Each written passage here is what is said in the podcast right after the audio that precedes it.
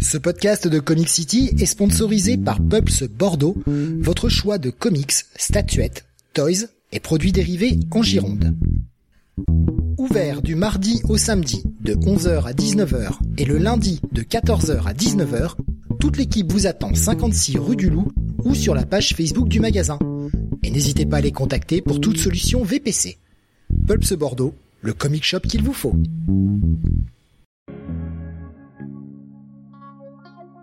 Bonsoir à tous et bienvenue sur le 595e Comics Weekly. Nous sommes aujourd'hui le jeudi 29 juillet 2022. Et au programme de ce soir, les sorties comics VO de la semaine, avec notamment chez Detective Comics le début d'un nouveau run, avec deux nouveaux auteurs. Nous parlerons également de Robin, Deathstroke Inc., euh, Swamp Thing, ainsi que le Action Comics et surtout le Superman Space Age. La partie Marvel avec le Amazing Spider-Man 6900, hein, voilà, c'est euh, comme ça qu'il faut l'annoncer, le Ant-Man, le Venom, The Variants, Captain America et Gambit, et la partie indé avec plein de titres, notamment Public Domain, Les Tortues Ninja, Radiant Black, Radiant Red, Roxanne, Keiju Score, Hit Me, Rise of Earth Vengeance, The Scorch et enfin I Hate This. Je suis Steve,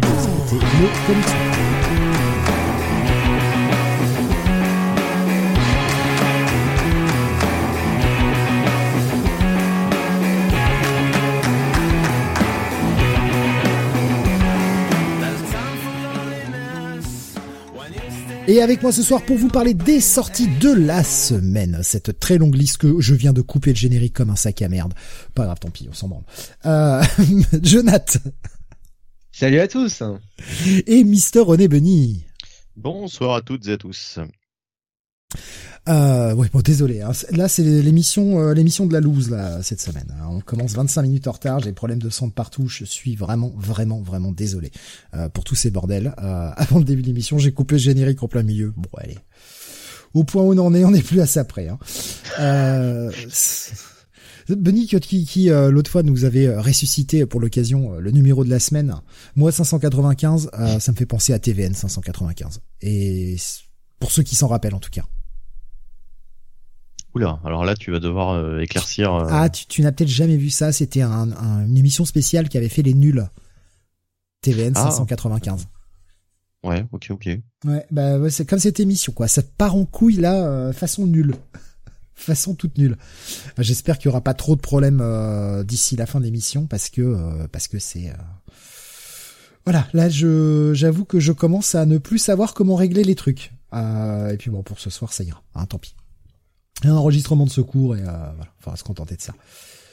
Le programme est assez chargé, comme on a dit, 22 reviews euh, avec des numéros qui sont, euh, bah, pour certains, extrêmement gros, extrêmement longs.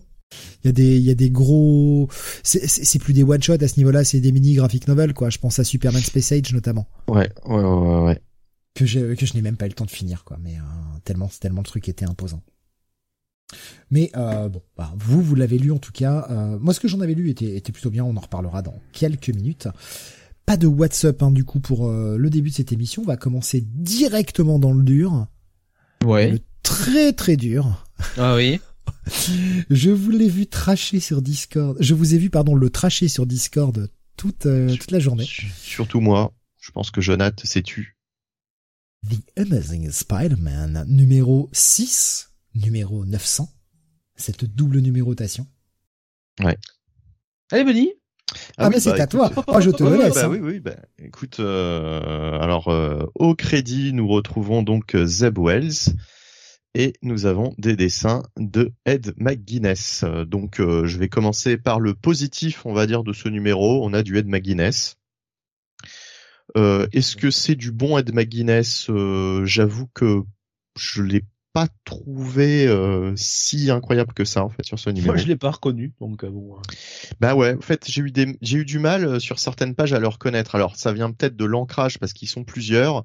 Il y a du Mark Morales, du Ed McGuinness qui s'ancre lui-même, du Wade Van Grobadger et du Cliff Rathburn à l'ancrage. Voilà, ils sont quand même quatre à avoir ancré toutes ces pages. Alors on faut dire sort pas l'excuse de l'ancrage pour Mike Osorn, hein.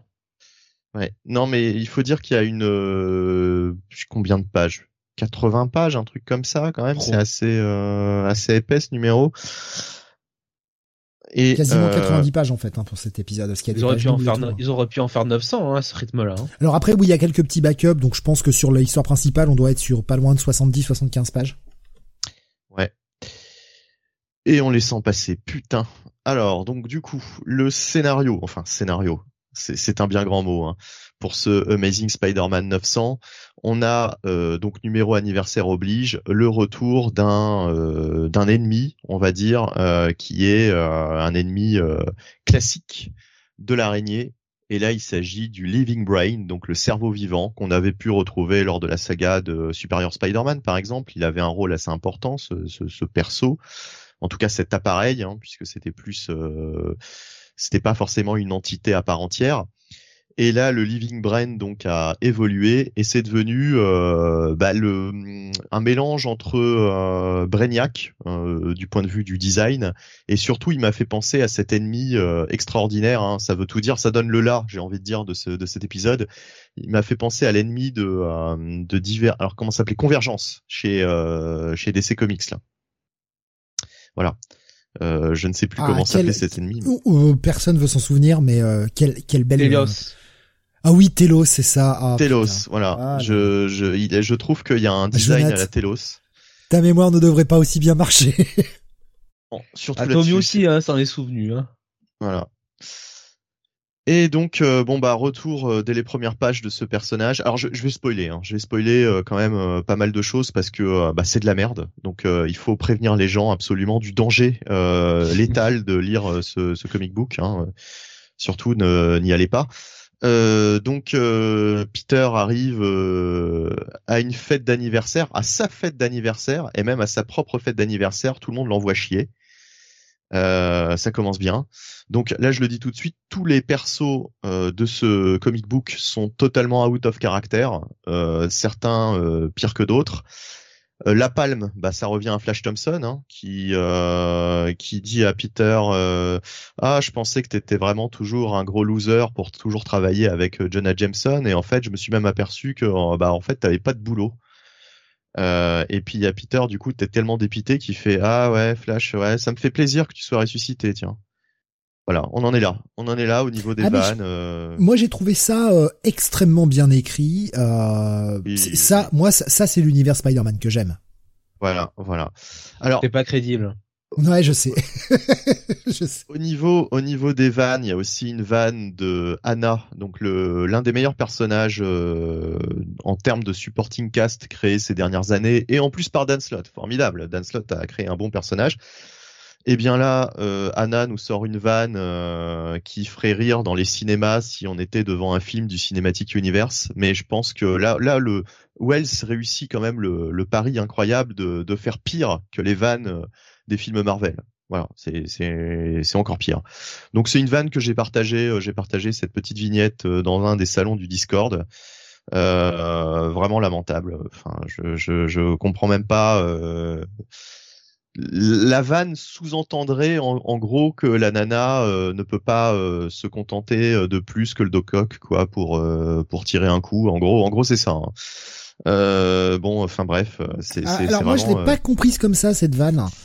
Euh, c'est plus que euh, bah, elle cherche, euh, elle cherche mieux que Doc Ock parce que ça reste Doc Ock. Mais, euh, mais Ouais. Voilà, c'est ça. C'est Ouais, son backup, hein, c'est backup plan. Ouais, ouais, ouais, ouais, mais bon, euh, enfin c'est c'est très mauvais quoi. Et il y a quand même une vanne euh, qui devrait être interdite. Alors là, euh, sous peine de ouais de d'amende, on devrait infliger euh, des amendes aux auteurs si s'ils font ça. Une vanne sur l'épée. Voilà, euh, prout prout, ça fait rire. Euh, voilà, on a quand même ça quoi, euh, quasiment au début du, du récit. Euh, et puis alors bon, au niveau de, de l'histoire, il y a quand même un crush entre Spider-Man et les tentacules du Docteur Octopus. Hein, les même. tentacules qui font un petit cœur. Ouais. Ça, c'était navrant, ça. Et un petit bisou aussi à la fin. Et puis, euh, non, enfin, c'est- c'est c'est- c'est dramatique, c'est dramatique. C'est euh, franchement. euh, Je sais pas ce qu'ils ont je- voulu faire. Je, je comprends pas ce qu'ils ont voulu faire là vraiment. Bah, ils ont voulu. Alors, pour certains lecteurs, euh, je ne suis plus dans la cible. Hein, c'est pour ça que je n'ai pas aimé. Ça s'adresse à un jeune public. Alors, je m'inscris en faux. Hein, euh, j'ai été jeune. À 12 ans, on m'aurait donné ça, j'aurais dit putain, qu'est-ce que c'est que cette merde euh, J'arrête les comics, je vais lire des mangas, ça me suffit. Non, c'est pas pour les jeunes lecteurs, c'est pour les, crétins. C'est pour un public d'attardés là. C'est pas possible. Euh, faut pas confondre les deux quoi. moi, quand j'étais jeune et que je lisais des comics, bah j'avais pas l'impression d'être pris pour un con. Là, j'ai vraiment l'impression d'être pris pour un con. Et franchement, c'est insulter le jeune public que de lui servir ça, quoi, si c'est vraiment euh, pour le jeune public. Je vais me permettre de vous poser deux trois questions parce que bon moi je l'ai feuilleté seulement de façon appuyée. Vous vous le lisez, en tout cas je sais que Jonath lit religieusement euh, chaque mois euh, cette série. Ce qu'il aime c'est faire du mal. Toutes les deux Tous semaines. les 15 même. jours. Oh, quand même. Tous les 15 Ouais. jours en plus, ah putain, comme ça ça Ça fait deux fois plus mal. Ok. Euh... Sandman, d'où il ressort? Parce qu'il était juste un peu mort, quoi.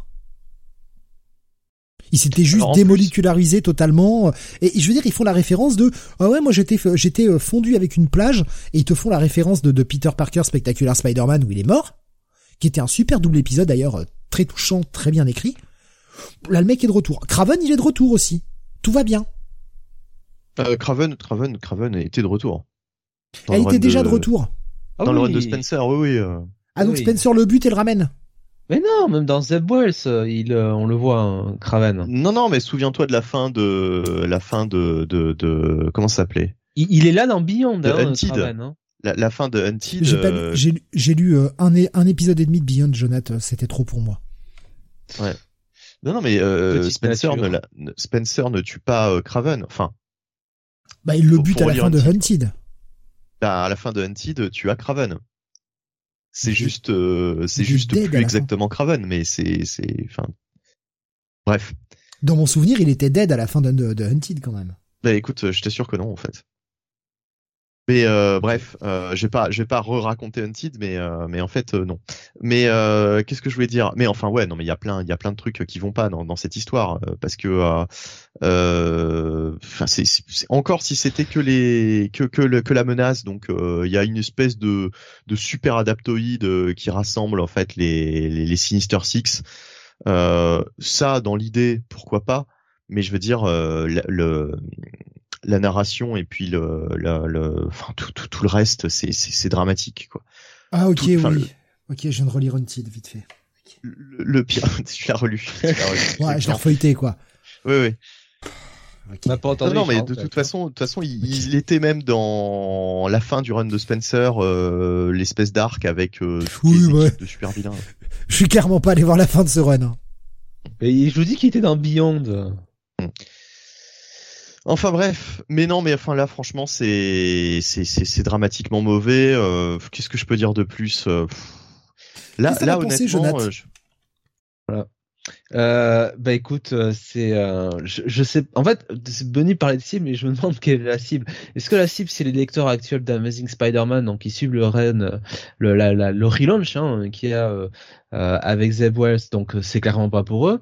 Est-ce que c'est un numéro anniversaire, donc la cible serait les les lecteurs historiques de Spider-Man Bah non plus, parce que clairement on n'est pas là-dessus. Est-ce que c'est, est-ce que ce serait un jumping point pour euh, euh, certains qui auraient abandonné, et qui se diraient bah tiens allons lire le numéro 900, euh, c'est un personnage cool, on pourra peut-être revenir après ça. Bah non en fait quoi. Donc c'est destiné à personne, sauf peut-être Zeb Wells. Voilà, et encore, j'ai pas vraiment l'impression. Et puis il y a, je trouve qu'il y a quand même le, le foutage de gueule ultime de, de Zeb Wells là-dedans, c'est que on est sur un numéro anniversaire où malgré tout, t'as tous les personnages qui sont proches de Spider-Man slash Peter Parker qui sont présents dans le numéro. Il y a un seul personnage qui n'est pas présent dans ce numéro. Un seul personnage de tout le machin. hein. Il y a 90 pages, hein, ou pratiquement 90 pages. Il y a quatre histoires, je crois. Il y a un seul personnage qui n'apparaît pas. C'est Mary Jane. qui est apparu dans les dans les derniers numéros en plus. Elle, elle, elle n'est même pas là. On, on sait pas, euh, on sait pas, euh, on sait pas où elle est. On sait pas où elle a disparu. Euh, sans doute qu'elle est encore allée batifoler, hein, hein, avec euh, avec son amant, hein, qui lui a fait euh, deux enfants, hein, puisque pour Zeb Wells, visiblement, c'est une mégère, hein, ma- Mary Jane.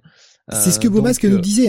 Pas de MJ dans cet épisode. J'espère que, au moins, quitte à perdre MJ, on aura une vraie relation avec qui euh, avec la personne euh, qui fait un énorme bisou à Peter Parker. Je vais pas révéler, hein, euh, histoire que vous ayez au moins un tout petit peu de surprise Non, mais- si vous tentiez d'aller voir ce truc. Mais c'est vrai ce qu'il a, qui, qui, qui, qui nous fasse pas son Tom King là quand même, merde quoi. Il y a quelque chose. C'est même lui qui a écrit l'arc Beyond putain avant quoi. Et, et le mec il change tout, allez hop. pff, voilà, non mais. Qu'est-ce qui se passe là? Est-ce qu'il y a un éditeur qui gère cette maison à Marvel? Hein? Il est où Cibulski? Qu'est-ce qu'il fout là? Oui, euh, c'est un petit peu un Top King euh, de l'humour, quoi. C'est-à-dire que Tom King, euh, on n'est pas là pour se marrer. euh, c'est toujours du out of character, mais du out of character dramatique. Là, c'est du out of character euh, qui se veut humoristique. Euh, Tante May, putain, le duo Tante May Robbie, quoi. Ah Atroce. Ah, c'était Tante May? C'était censé être oui. Tante May, ça?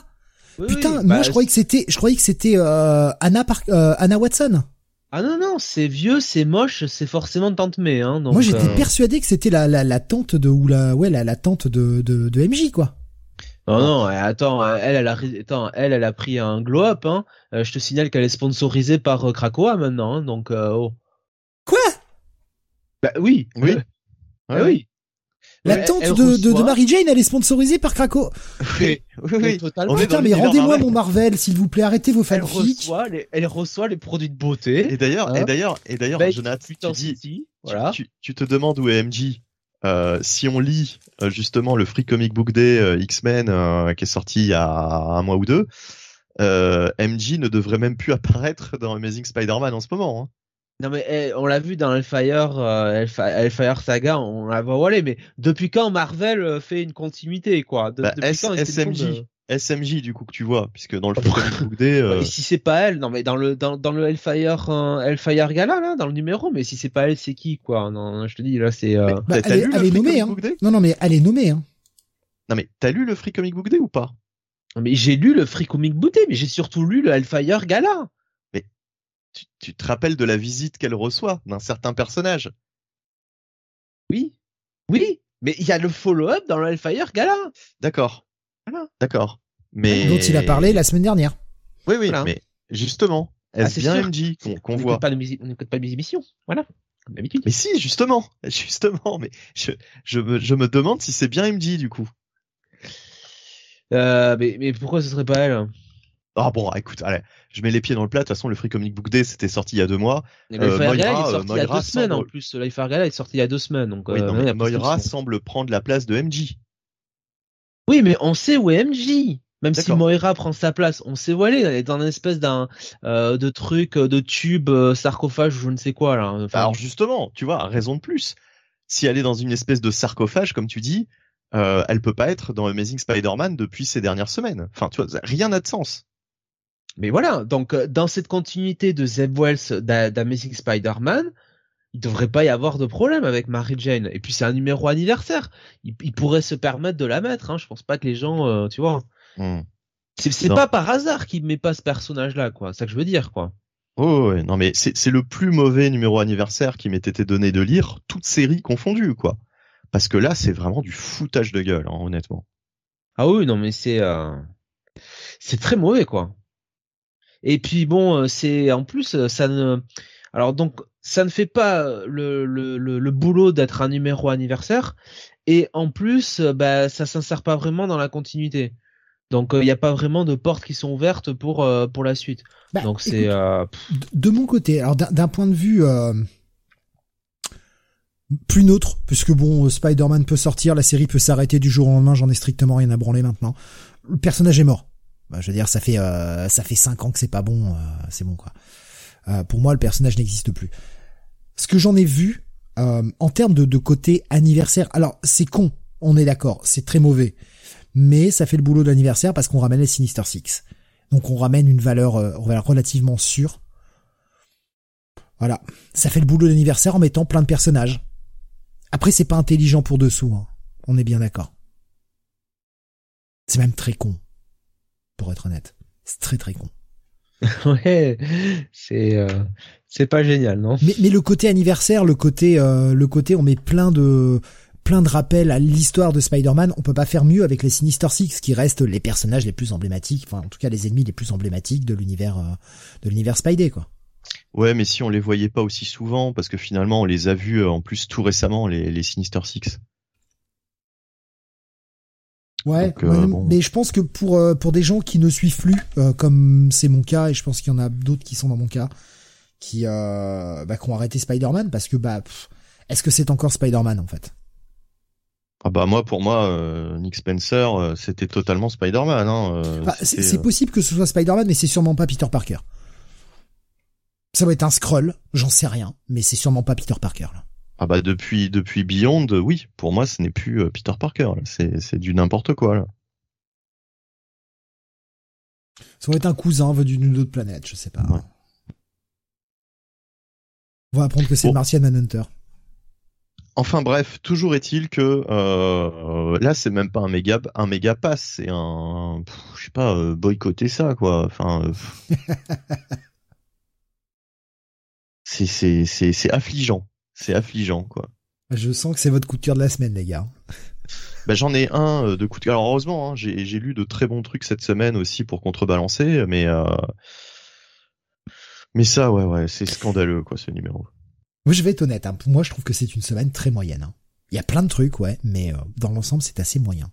Je trouve. Ah, moi, j'ai un, un, bon coup de cœur, mais tu sais, vraiment une lecture qui, qui est l'une des meilleures de l'année, quoi. Donc, Jonathan, euh, ta note euh, sur ce sur ce Amazing Spider-Man 900 Un pass. Pour commencer l'émission, c'est trop bien. Euh, allez, la suite. Jonathan, tu vas nous parler du euh, nouveau run dont, on parlait euh, dans l'intro, le Detective Comics 1062, nouvelle équipe créative, concernant la reprise de ce titre. Oui, oui, oui. Nouvelle équipe créative sur ce Detective Comics numéro 1062. On est sur la partie 1 de cet arc, ce, nouvel arc donc qui s'intitule alors Overture je dirais, je dirais que moi que l'arc c'est plutôt Gotham Nocturne. Ouverture c'est juste le nom ah, de l'épisode. Ah mince, oui, bah, je suis con, c'est marqué au-dessus. Quel, idiot, putain. Euh, merci Steve. Euh, oh, Déjà, Je, trouve, sincèrement, je trouve la cover très très belle. La composition, tout. Je trouve la cover super belle. Je la trouve très efficace. Euh, quelques covers de, de ce, ce, début de run, euh, les trois quatre premiers épisodes et les, et les variantes, il y a quand même de sacrés trucs. Hein. Il euh, y, a, y, a, vraiment euh, du côté des covers, il y aura un sacré boulot de, de, de fait. Donc euh, le scénariste c'est Ram V ou Ram 5, hein, c'est comme vous voulez. le dessinateur c'est Raphaël Albuquerque ou Albuquerque. le, le coloriste c'est Dave Stewart ou Dave, Stewart. voilà. Et donc nous sommes alors nous sommes du côté de Gotham City et là, alors au départ, euh, on est dans, alors je, comment dire, euh, une au théâtre, on va le dire comme ça. Donc euh, l'Oregon, enfin ça s'appelle comme ça. Je sais pas. Hein. Euh, et en fait, on suit une, une représentation euh, et ça a l'air, vu la, la typographie des bulles, euh, de, des bulles, ça a l'air d'être un petit peu, j'imagine, une comédie musicale ou, ou, ou quelque chose dans le genre. Euh, ça ressemble à un truc genre fantôme de l'opéra, hein, quand même. Voilà, voilà. Donc euh, avec euh, bon, voilà, une une scène que vous que vous verrez avec une chauve-souris et au moins une place qui était réservée à Bruce Wayne et ben qui qui n'était pas là, tout simplement. J'avoue que si on apprend que l'antagoniste de ce run en veut à Batman Bruce Wayne parce que Bruce Wayne a refusé d'aller à ça sa représentation, ça me ferait assez marrer quand même. Quoi? Euh... Bruce Wayne n'est pas venu, je vais le tuer. Voilà. Mais tu sais pas que c'était Bruce que Batman, c'était Bruce Wayne. Ben je m'en fous. Bon. Dix fois les raisons les plus simples. Ben oui, oui, oui. Donc Batman, on le retrouve sur euh, sur une gargouille euh, et euh, donc ben je, vais être honnête. Cette première apparition, donc c'est la, la première page que dessine Raphaël Albuquerque où il dessine Batman. Je la trouve très très belle. Tout de suite, tu vois de toute façon, le truc s'appelle Gotham Nocturne, mais tu vois clairement qu'ils ont voulu vraiment foutre l'emphase sur le côté gothique. Ouais. Revenir un peu au basique en fait. Et j'adore cette double page. Je la trouve franchement super jolie. Et avec la, la, la, la, la, la Clock Tower hein, à côté. Ouais, mais ouais, ouais, ouais. Il y a, il y a, y a... je trouve qu'il y a vraiment une, une ambiance, quoi. Une super ambiance qui se dégage de cette première double page. Plus que, plus que gothique, je dirais, sur ce numéro, c'est vraiment un style horrifique, quoi. Qui se dégage. C'est ça. Ouais, ouais, c'est clair. Ouais. Après, l'un peut, l'un va assez souvent avec l'autre finalement. Hein. Surtout quand tu pars de vieux films ou trucs comme ça, quoi. Oui, enfin, il peut y avoir du Batman gothique sans que ce soit forcément euh, horrifique. Mais, euh, mais là, Kelly Jones, par exemple. Voilà. Kelly Jones fait un super Batman gothique. Enfin, faisait, parce que maintenant, je suis un peu moins friand de ce qu'il fait sur Batman. Mais euh, ça reste joli, mais c'est pas, c'est moins ma cam que ce qu'il faisait dans les années 90. Bon, Jonathan, alors ensuite, arrive ce qui va faire de ce numéro un bail pour toi. Jonathan? Ah, j'ai l'impression qu'on a perdu Jonathan d'un coup.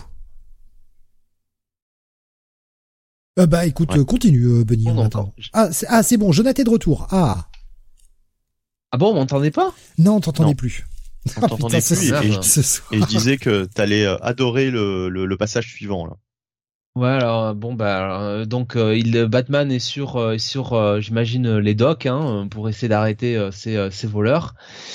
Et il y a donc une une musique qui qui retentit donc dans un dans, dans les dans les haut-parleurs. Et ça va provoquer une réaction sur euh, le neveu, figurez-vous, de Sal Maroni, donc euh, Bruno Maroni, alors là qui se transforme vraiment en personnage euh, absolument dégueulasse. j'avoue. on dirait Gérard Depardieu un petit peu. et le mec va se jeter bah, sur Batman, donc ça va faire une petite baston, mais c'est un peu ce que Ramvé essaye de nous faire comprendre sur ce début de, de run, c'est que Batman ben il est euh, il est un peu usé, euh, il est un peu en retard, ou en tout cas un peu plus en retard qu'il ne l'était euh, avant, et il est en difficulté jusqu'à ce que quelqu'un vienne le sauver avec avec une flèche. et c'est tout simplement Talien, donc Ramvé, hein, qui revient aux, aux, sources du personnage, hein, puisque pendant très longtemps dans les comics, c'était, elle avait cette, arbalète, hein, cette espèce de, de pistolet arbalète comme arme. Et, euh, la, la, condition de, de, de Batman euh, renvoie aussi à ce qu'a fait euh, Starsky là sur sur son titre. Donc c'est très bien. C'est très, raccord. Donc on a un face à face entre entre Batman et Talia. La première apparition de Talia, hein, la, la, la, page là où elle est sur un, je sais pas sur un conteneur avec ses deux sabres, elle est, elle est quand même assez classe. Et, euh, Talia explique à Batman bah, que ouais, en fait, euh, il est, euh, il est en retard quoi. Il est, en difficulté, il a pas réussi à la choper, il a pas réussi à, arrêter le monstre, donc euh, donc Batman bah, décide de faire des tests chez lui pour voir si tout va bien. donc lui, quand il fait des tests, c'est genre bon, allez, vas-y, je vais me faire deux heures de tapis roulant à, à 50, 50 km à l'heure, voilà, tranquille. et il contacte, il contacte Nightwing pour euh, pour avoir. Euh, tu noteras que la façon dont il est contact, il est contact par le symbole. Hein. Ils ne sont que la fonction.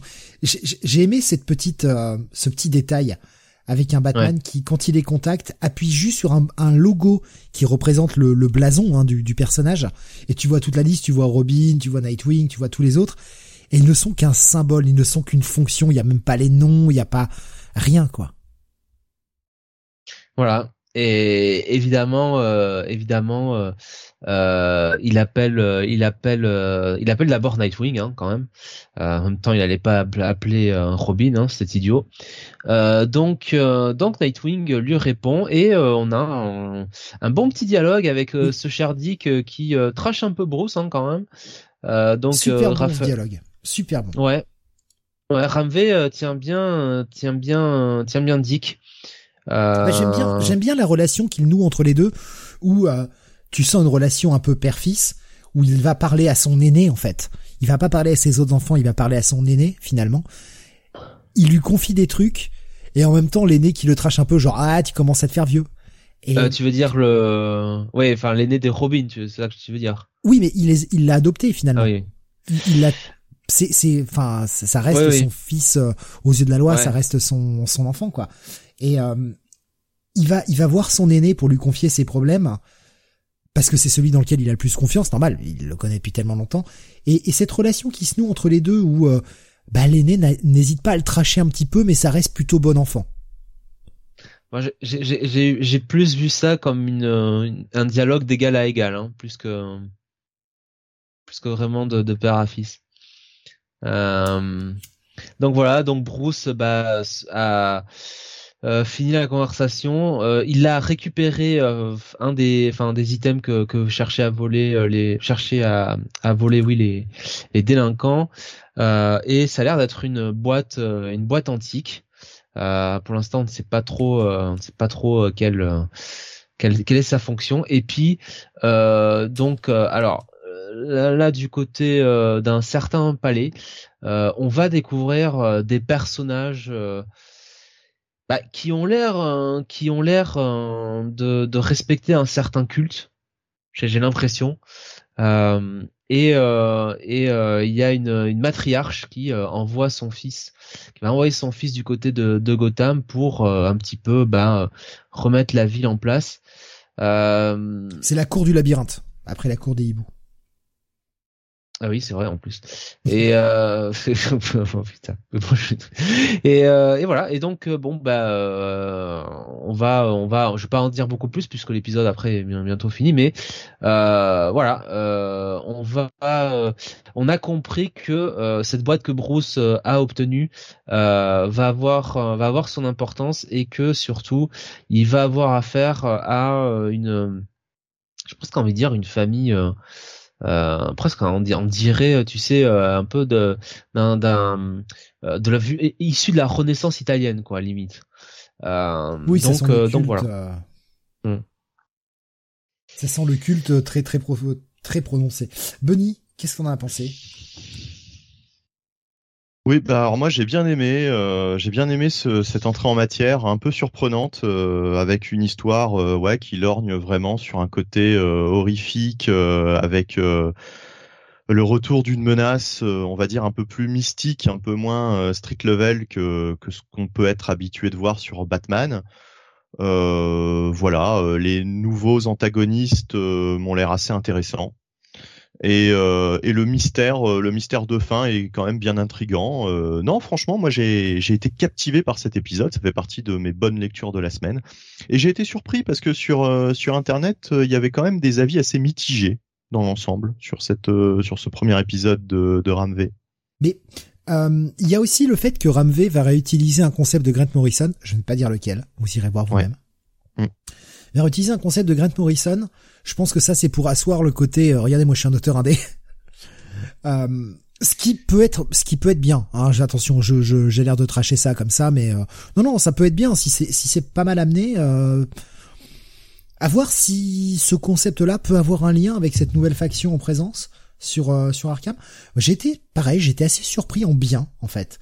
il y a du bon dialogue, il ramène les personnages, il a l'air d'être relativement dans la continuité pour le moment, euh, je suis plutôt séduit.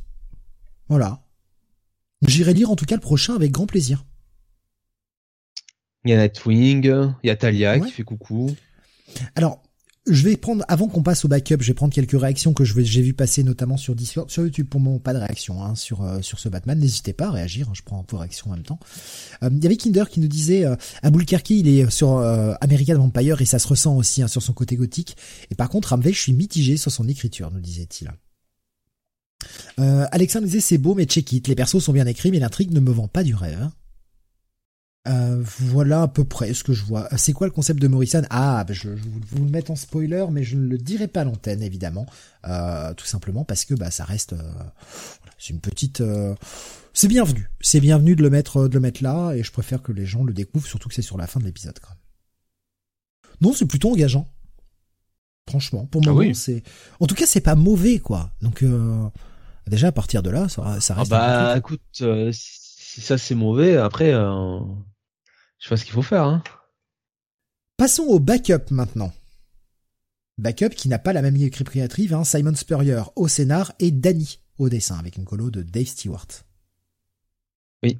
Alors, le backup, en fait, qui va sur un petit peu le retour de, de Jim Gordon euh, après euh, sa cavalcade euh, infernale contre le Joker.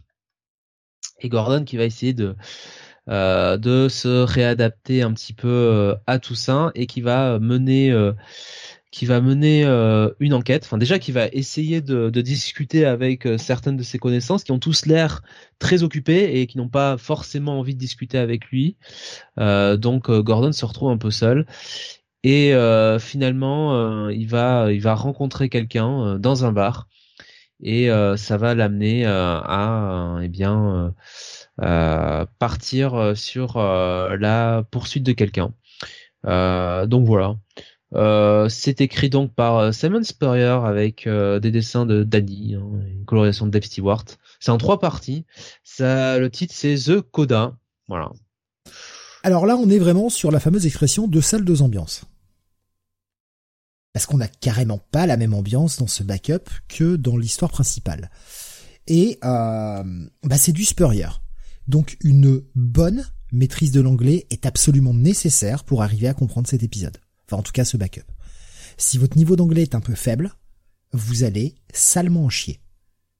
C'est vraiment pas simple à lire. Il y a énormément de texte. Visuellement, ça a une grosse rupture avec la première partie, et même au niveau du lettrage, au niveau de la mise en scène, on est sur une véritable rupture. Moi j'ai aimé les deux, honnêtement. Euh, mais je préfère prévenir, il y a des gens pour qui ça risque de poser problème si votre niveau d'anglais est assez léger. C'est du Spurrier dans le texte. Qu'est-ce que t'as pensé du backup, Bunny bah, le backup, euh, j'ai plutôt bien aimé. J'aime bien retrouver le personnage de Gordon. Euh, c'est intrigant.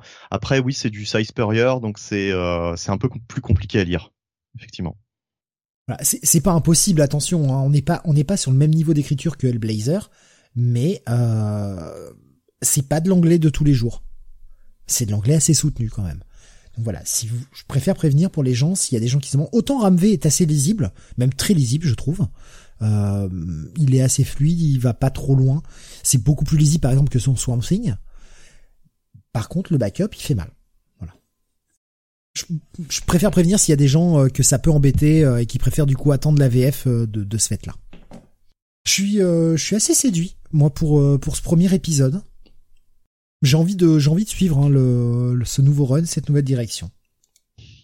Bah écoute, moi j'ai beaucoup aimé ce, ce, numéro 1. J'avais bien aimé, enfin ce numéro 1, ce numéro 1062, j'avais quand même assez aimé dans le run de Mariko Tamaki. Et, euh, et là, euh, ça repart très bien avec euh, avec Ramvé, avec euh, une idée une idée assez intéressante. Et et ce concept de boîte là, enfin la boîte qui pourrait être qui pourrait être pas mal. Donc moi je moi je mettrais un, un bail hein, sur ce sur ce ce 1062 en fait. Benny et moi aussi, euh, un bon bail, euh, franchement intrigué, euh, ça prend une autre direction que le run précédent et c'est pas plus mal. Et j'aime bien aussi le fait que Ramvé référence le travail d'autres auteurs avant lui, donc enfin qui sont passés avant lui sur le, personnage.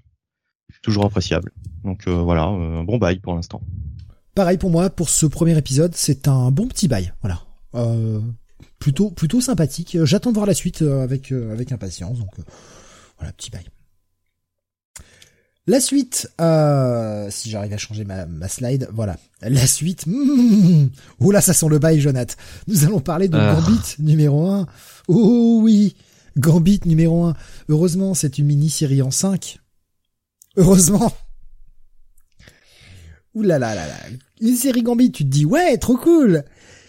Et en fait, on va te parler de Gambit quand il a rencontré Auroro. Et là, tu fais, ah, Ok, je m'en fous en fait. Et c'est écrit par Chris Claremont. Dessiné par Sid Kotian avec une colorisation de Espen euh, Euh... Bon, déjà visuellement, c'est pas beau. Franchement. Je sais pas ce que t'en as pensé, Jonathan, mais enfin moi visuellement, j'ai pas été séduit du tout. Que ah ce soit, que ce soit dans les dessins, mais également dans la mise en page, quoi. C'est d'un plat. Oh là là là là là là. Et donc, qu'est-ce qu'on nous raconte? Eh bien, on nous raconte euh, comment Gambit et Ororo étaient ensemble. Alors, rappelez-vous, Ororo avait été réduite, hein, elle était euh, redevenue une enfant, c'est euh, passé le seuil du péril, tout ça. Il lui a, il l'a sauvé des griffes de Nani et Orphan. Et euh, eh bien, ils l'entraînent un petit peu au vol. Ils se disent, on va faire une petite équipe tous les deux. On se passe bien avant les événements de Extinction Agenda, bien avant les événements du Mur Island. Et euh, la menace qui pèse sur eux, eh bien, c'est le Shadow King. Voilà, le Shadow King, encore, parce que pourquoi, pourquoi, pourquoi ne, pourquoi essayer de faire des, choses neuves? Non, non, on va rester là-dessus. Euh, et ils vont graviter euh, dans une ville en essayant de d'affiner les compétences de de voleuse de Roro. Roro qui euh, est tête brûlée veut se venger du Shadow King. Et en fait, on s'en fout. On s'en fout réellement. Ça ne raconte rien. Rien de neuf. Et c'est pas parce qu'on nous annonce ah là là pour la suite vous aurez la chaînée, mais on s'en branle. On s'en branle. Quel est l'intérêt de nous raconter ça? Je ne vois pas. Vraiment, je ne vois pas. Et puis alors, euh, qu'est-ce que c'est verbeux pour ne rien dire? Ah, c'est du Clermont dans le texte. Hein. Je te laisse donner ton avis, Jonathan, parce que moi j'ai fini là. Alors, de base, moi, euh, l'idée de faire euh, une mini-série sur euh, Gambit, on part déjà bien dans le dans le Osefland. La rencontre entre Gambit et Ororo, donc avec le, enfin les premiers, les débuts de Gambit finalement dans dans l'univers Marvel, là, là, c'est encore plus Osef. Et avec un Claremont, bon bah, je suis désolé, un Claremont sur la fin. Alors là Là, c'est plus possible, quoi. Et effectivement, ça ne raconte, ça ne raconte rien d'intéressant. Il y a un passage, un moment avec euh, euh, des gamines, un espèce de test là. Enfin, au secours. Euh, franchement, en plus, la caractérisation. Clairement, nous refait le combat, le combat Storm Callisto, quoi. Mais en version jeune. C'est génial. C'était déjà pas intéressant à l'époque, et, là, là, ça, ça l'a encore moins. Et non, franchement, les, les personnages sont les, personnages sont imbuvables, quoi. Il y en a aucun pour attraper l'autre, hein. Franchement. Euh, et puis encore le Shadow King, quoi. Non, et puis bon, le dessin est dégueu. Il euh, y a rien qui va, quoi, là-dedans. Ça ferait passer euh, Patch pour un chef-d'œuvre, hein. Donc. Mais Patch était plus sympathique sur son premier épisode, hein, franchement. Oui, voilà. Là, j'ai même pas envie d'aller lire le 2. Je vais oh, moi, terminé. Hein je pense que oh. je n'irai pas lire la suite. Sauf si vraiment ça tombe une semaine où il y a rien d'autre à se mettre sous la dent. Mais au vu des semaines qui nous attendent, on a déjà fait le point un petit peu sur quand est-ce qu'on pourrait éventuellement placer une rétro review. C'est pas pour tout de suite. Euh, non quoi, non, pas avec la qualité, la quantité et la qualité de beaucoup de comics actuellement. C'est une série absolument inutile. Ça, c'est Marvel qui occupe les rayons je vois pas à qui ça peut plaire. Même en étant fan de Gambit, je m'en fous. Je m'en fous. Qu'est-ce qu'il va pouvoir raconter de neuf? Il peut faire aucune tension puisqu'on sait très bien que les personnages vont bien. Il va pouvoir nous raconter quoi? Il va mettre en place des choses qui ne resserviront jamais derrière. À quoi ça sert? S'ils veulent vraiment donner une série euh, à Chris Claremont, bah, qui lui donne une série euh, de l'univers X euh, en ce moment, quoi. Voilà je veux dire, euh, ils ont pas que des, il y a pas que des grands scénaristes sur les titres X à l'heure actuelle, quoi. Donc bon, donne une série X à, Chris Claremont aujourd'hui, puis il écrit ce qu'il veut. Mais ça, ça c'est totalement inutile, quoi. Moi, je pense qu'un mec comme Claremont, la situation Krakoa en ce moment, il doit, il doit se, se, taper la tête sur les murs, quoi. Ouais, ben là, en, en lisant ça, c'est moi qui me tapais la tête sur, le mur. Hein. Ouais, non vraiment, euh, je, vais être honnête, hein, c'est un pass hein, ce truc. Vraiment, ça, n'a aucun intérêt. Et puis, bah, comme on l'a dit, c'est pas forcément bien raconté et c'est pas bien mis en image non plus. Donc à un moment compliqué quoi. Bref, euh, voilà. Bon, restons pas là-dessus trop longtemps puisqu'il y a euh, il y a encore beaucoup de monde derrière et il y a ce très gros numéro que je n'ai pas eu le temps de finir, euh, mais qui sur une moitié d'épisode, je pourrais déjà donner mon avis. Benny, tu vas nous parler de Superman Space Age. Et ça ne m'étonnerait pas que ce soit ça, le titre dont tu nous parlais, qui était peut-être ton gros coup de cœur de l'année. Eh ben, euh, de l'année, peut-être pas, mais en tout cas. Bah, tu, euh, as dit un des meilleurs, un des meilleurs titres de 2022, donc c'est pour ça que je. Oui, pour l'instant, ça, oui, ça, reprend, tes mots. Oui. Euh, donc ce Superman Space Age de Mark, Russell et Michael Allred, Michael Allred hein, pour les intimes, au dessin avec une colorisation de Laura Allred toujours, hein, voilà, sa compagne, et un lettrage. Allez, je sais pas pourquoi je dis le lettrage, mais pour une fois de Dave Sharp. Euh, donc euh, ce Space Age, qu'est-ce que c'est? Eh bien, rappelez-vous, c'était ce concept assez intrigant qui nous faisait penser un petit peu à euh, Life Story du côté de chez Marvel, avec on nous promettait une histoire de Superman avec une une histoire qui se déroulait en temps réel. Hein, voilà, donc les années passent, le perso vieillit en même temps que les que que, que les lecteurs. Enfin, en tout cas, on va dire que la la temporalité est respectée quoi. C'est pas c'est pas un temps comics euh, où le, le, personnage euh, reste figé alors que le l'univers avance. Là on est vraiment sur un, concept euh, bah, beaucoup plus réaliste. Et donc cet épisode se, se déroule dans les années 60 et je vous cache pas qu'au début, j'ai eu un peu peur de, de m'ennuyer. Euh, sur les 20 premières pages, on revient vraiment aux origines de Superman, euh, donc à des, des, choses assez classiques. Euh, il y a quand même ce truc aussi euh, dès les premières pages, donc ça je peux, je peux quand même le raconter. On a un petit euh, flash forward en 1985 avec une espèce d'apocalypse. On comprend qu'il s'agit sans doute de Crisis, hein, Crisis oh bah, 85, oui. Oui, de toute façon. Mais euh, bon, enfin voilà, on a on a on a cet élément, donc on sait qu'en 85 il va se passer un truc très grave, etc. Donc on a un, Superman qui a vieilli, euh, qui est avec Lois, qui est avec son fils. Euh, voilà, donc de toute façon ça c'est euh, le concept même de la de la série. Et ensuite, donc, on revient aux années 60. Et comme je dis euh, au début, bah, on réassiste un petit peu à une, euh, un re-racontage, je ne sais pas comment le, le, employer un meilleur terme, mais euh, des origines de, de Superman sans qu'il y ait vraiment de, de choses euh, ah, particulièrement transcendantes. Si, quand même. Le petit morceau, je vais le révéler parce que c'est dans les 10-15 premières pages, mais le petit morceau de le petit morceau de, de, de cristaux qui vont aller euh, se loger, qui va faire la forteresse de solitude en fait.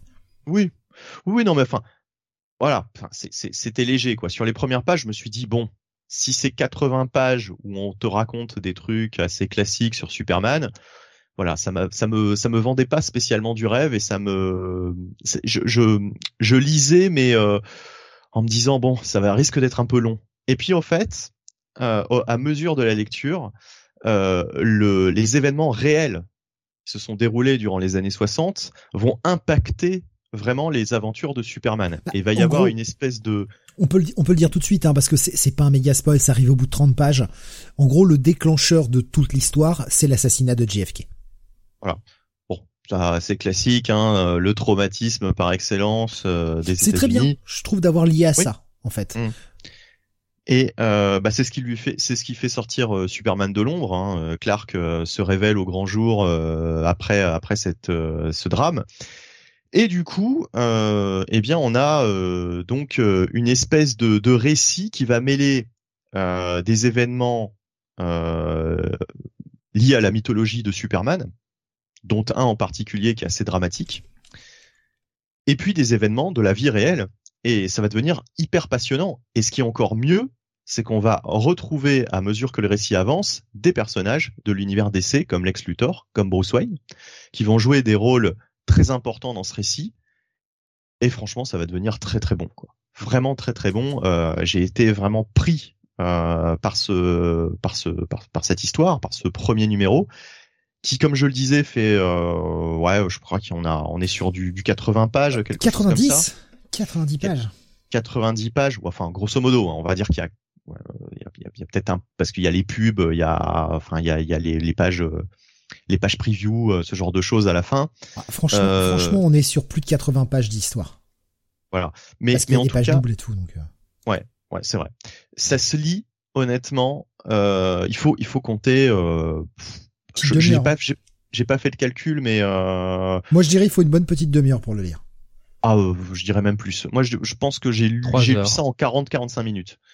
Euh, le, le, temps, en fait, vraiment, ça se lit comme un, comme on regarderait un épisode de, de série télé, euh, mais un bon épisode de série télé, quoi. Euh, le truc, 45, 50 minutes, voire même, hein, si on prend son temps, parce que c'est très verbeux. Il y a quand même pas mal de choses, mais c'est passionnant. Franchement, moi, c'est un récit qui m'a, au début, voilà, sur les premières pages, j'étais pas forcément convaincu par le, par le concept. Et puis finalement, euh, non, c'est très très bon. Il y a vraiment des, des retournements de situation, des et puis surtout des situations totalement inédites en fait, puisqu'au début euh, on est sur du classique, et puis très vite euh, le l'auteur va nous va nous placer des éléments qui vont faire que on va avoir des surprises. vraiment, ça va prendre une tournure assez étonnante. Et il me tarde voilà d'aller lire la suite quoi. Très honnêtement. Donc euh, pour moi, c'est une totale réussite et je vous laisse la parole. Bah, moi, moi, ça va être très vite fait. Hein. Je, comme j'ai dit, j'ai lu à peine la moitié. C'est juste en ayant lu la moitié, c'est un énorme bail. En plus, on a un Michael Red qui fait un mort le taf. Oui. Non, vraiment.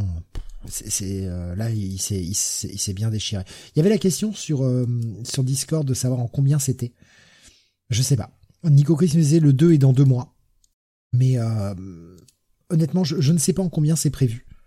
Peu importe, honnêtement. Jonathan, qu'as-tu pensé de ce numéro 1 alors, je préface en disant que je ne suis pas le plus grand fan de Superman, que c'est un personnage qui m'ennuie assez vite, euh, en réalité. Euh, et donc, euh, quand je suis allé sur sur cet épisode, j'avoue que je vais pas dire que je m'en fichais un peu, mais presque. Surtout bon, Michael Red, c'est très bien, mais me concernant, je suis pas non plus, euh, je suis pas non plus un irréductible du monsieur. Et euh, effectivement, quelle claque. Euh, c'est c'est très bien écrit. L'auteur a tout compris de l'ADN de Superman, de de ce, ce personnage de ce personnage là comment le comment l'utiliser comment le représenter comment l'intégrer euh, au monde de euh, de DC euh, effectivement comme disait Benny le fait de lier ça euh, à l'histoire euh, à l'histoire euh, du monde et et de manière directe hein, parce que bon les les actes de Superman des fois ont des répercussions sur ce qui se passe dans le monde. Bah c'est très intelligent d'autant plus qu'il y a d'autres grands personnages de l'univers de DC qui sont eux-mêmes liés à, tout ça.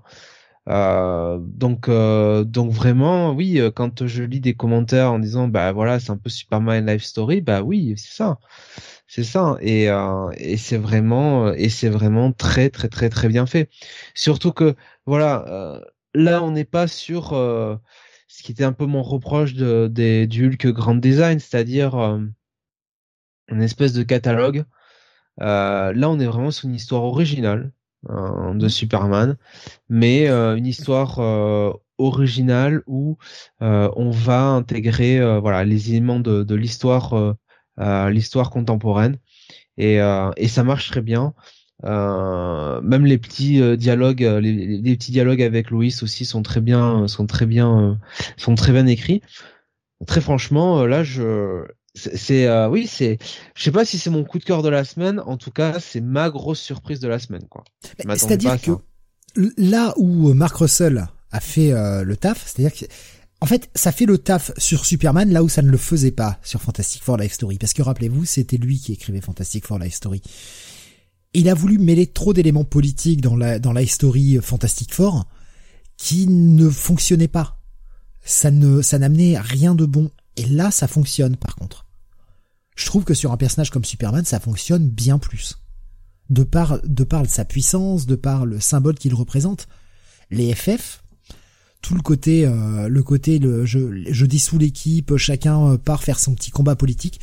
C'était, bah, c'était pas bien en fait. Honnêtement, Life Story, Fantasy for Life Story était pas ouf. À, tel point que j'ai pas voulu le finir tellement je m'emmerdais quoi. Là, là, ça fonctionne vraiment bien. Ouais.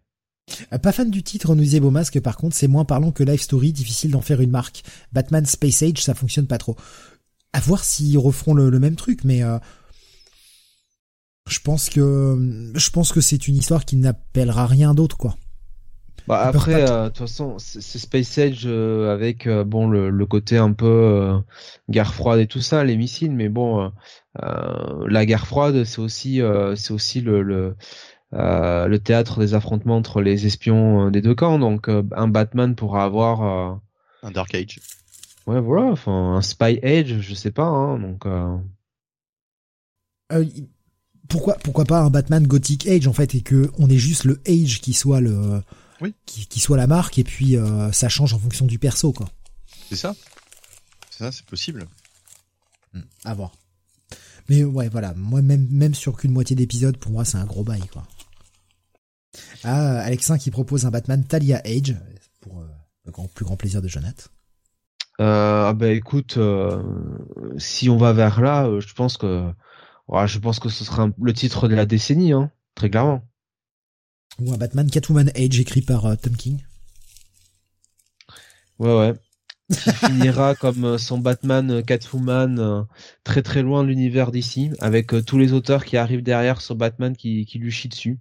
Qui Ouais. n'en auront rien à foutre. Tiens, Steve, euh, puisque t'en parles maintenant, euh, j'y pense euh, avant que j'oublie. Euh, le Tom King, justement, l'un des meilleurs récits de Tom King, peut-être le meilleur truc que j'ai lu de lui euh, ces derniers temps, bah c'est le son hommage à Neil Adams. Oui, on en parlait la semaine dernière justement. Voilà, Parce que j'ai trouvé vraiment. euh, Super bien. Ouais ouais, vraiment super j'ai trouvé vraiment. Moi, je l'ai juste découvert cette semaine. Je... C'est vrai que je- la semaine dernière, j'ai pas lu les, les, les sorties, donc je, je ne savais pas que ça y était déjà.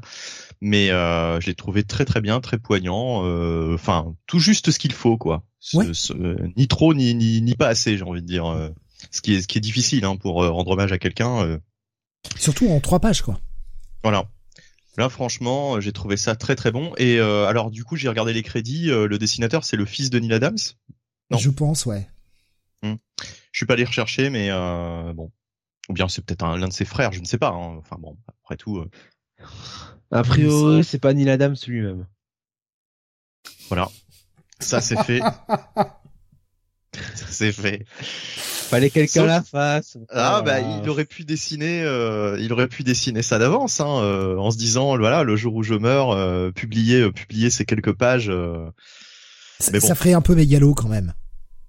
Et ça ferait bizarre surtout. Franchement, euh, le ouais. C'est un peu morbide quand même de dessiner un truc destiné à être publié euh, après ta mort quoi. Non, mais, Mais bon. enfin, c'est quand même assez mégalo de faire ta propre raison funèbre, quoi. Voilà En fait, comment vous aurait- pourrez me rendre oui. hommage, les gens. Ah, je sais pas. Je sais Hmm. pas. Ouais. Non, mais là, c'était très bien. Euh, franchement, euh, c'est peut-être le meilleur truc de King que j'ai lu euh, depuis. Qu'est-ce que j'avais aimé euh, le, le- son premier travail, je sais plus comment ça s'appelait chez euh, chez DC Comics, un truc dans l'espace là, avec euh, l'un des Green Lantern. euh, moi, je suis complètement oublié. Bon, tant pis, ça me reviendra euh, un de ces jours. Par sector? Non, non, Non. non, non, c'est euh, oui le, la série sur euh, sur Kyle, euh, Omega Men. Voilà. Omega Man, voilà, voilà. Donc ça fait longtemps. Excuse-moi, fallait que ça revienne. Ça fait longtemps, voilà, que j'avais pas lu un aussi bon truc de, de, de- j'allais dire de Neil Adams, de, de Tom King. Il fallait que ça tombe là-dessus. Bah voilà, bah écoute. Ah, il y a, il y a, ah, il y a, il y a des gens qui partagent un peu cet avis de, euh, ce serait pro en fait. Tous les auteurs devraient y penser à écrire leur propre truc. Mais je sais pas, ouais, moi je suis un peu comme Alexin. J'ai dessiné des pages sur ma grandeur, ouais, je trouve ça un peu moyen en fait. Bah, ils peuvent le faire avec un côté un peu humoristique, tu sais, du style euh, le mec qui se dessine dans une télé, euh, tu sais, comme si c'était un, un message euh, qu'il avait enregistré euh, peu Ouais. avant sa mort, enfin ce genre de truc, quoi, avec des. Là, comme ça, je, je m'imagine totalement Tom King faire preuve euh, d'autodérision et d'humour comme ça, quoi. Ah oui, non, alors faudrait pas que ce soit Tom King, par contre. Bon allez, re- revenons sur ce Superman euh, Space Age. Les- Eloï qui nous disait sur euh, Omega Man, hein, justement sur euh, sur YouTube. Merci beaucoup.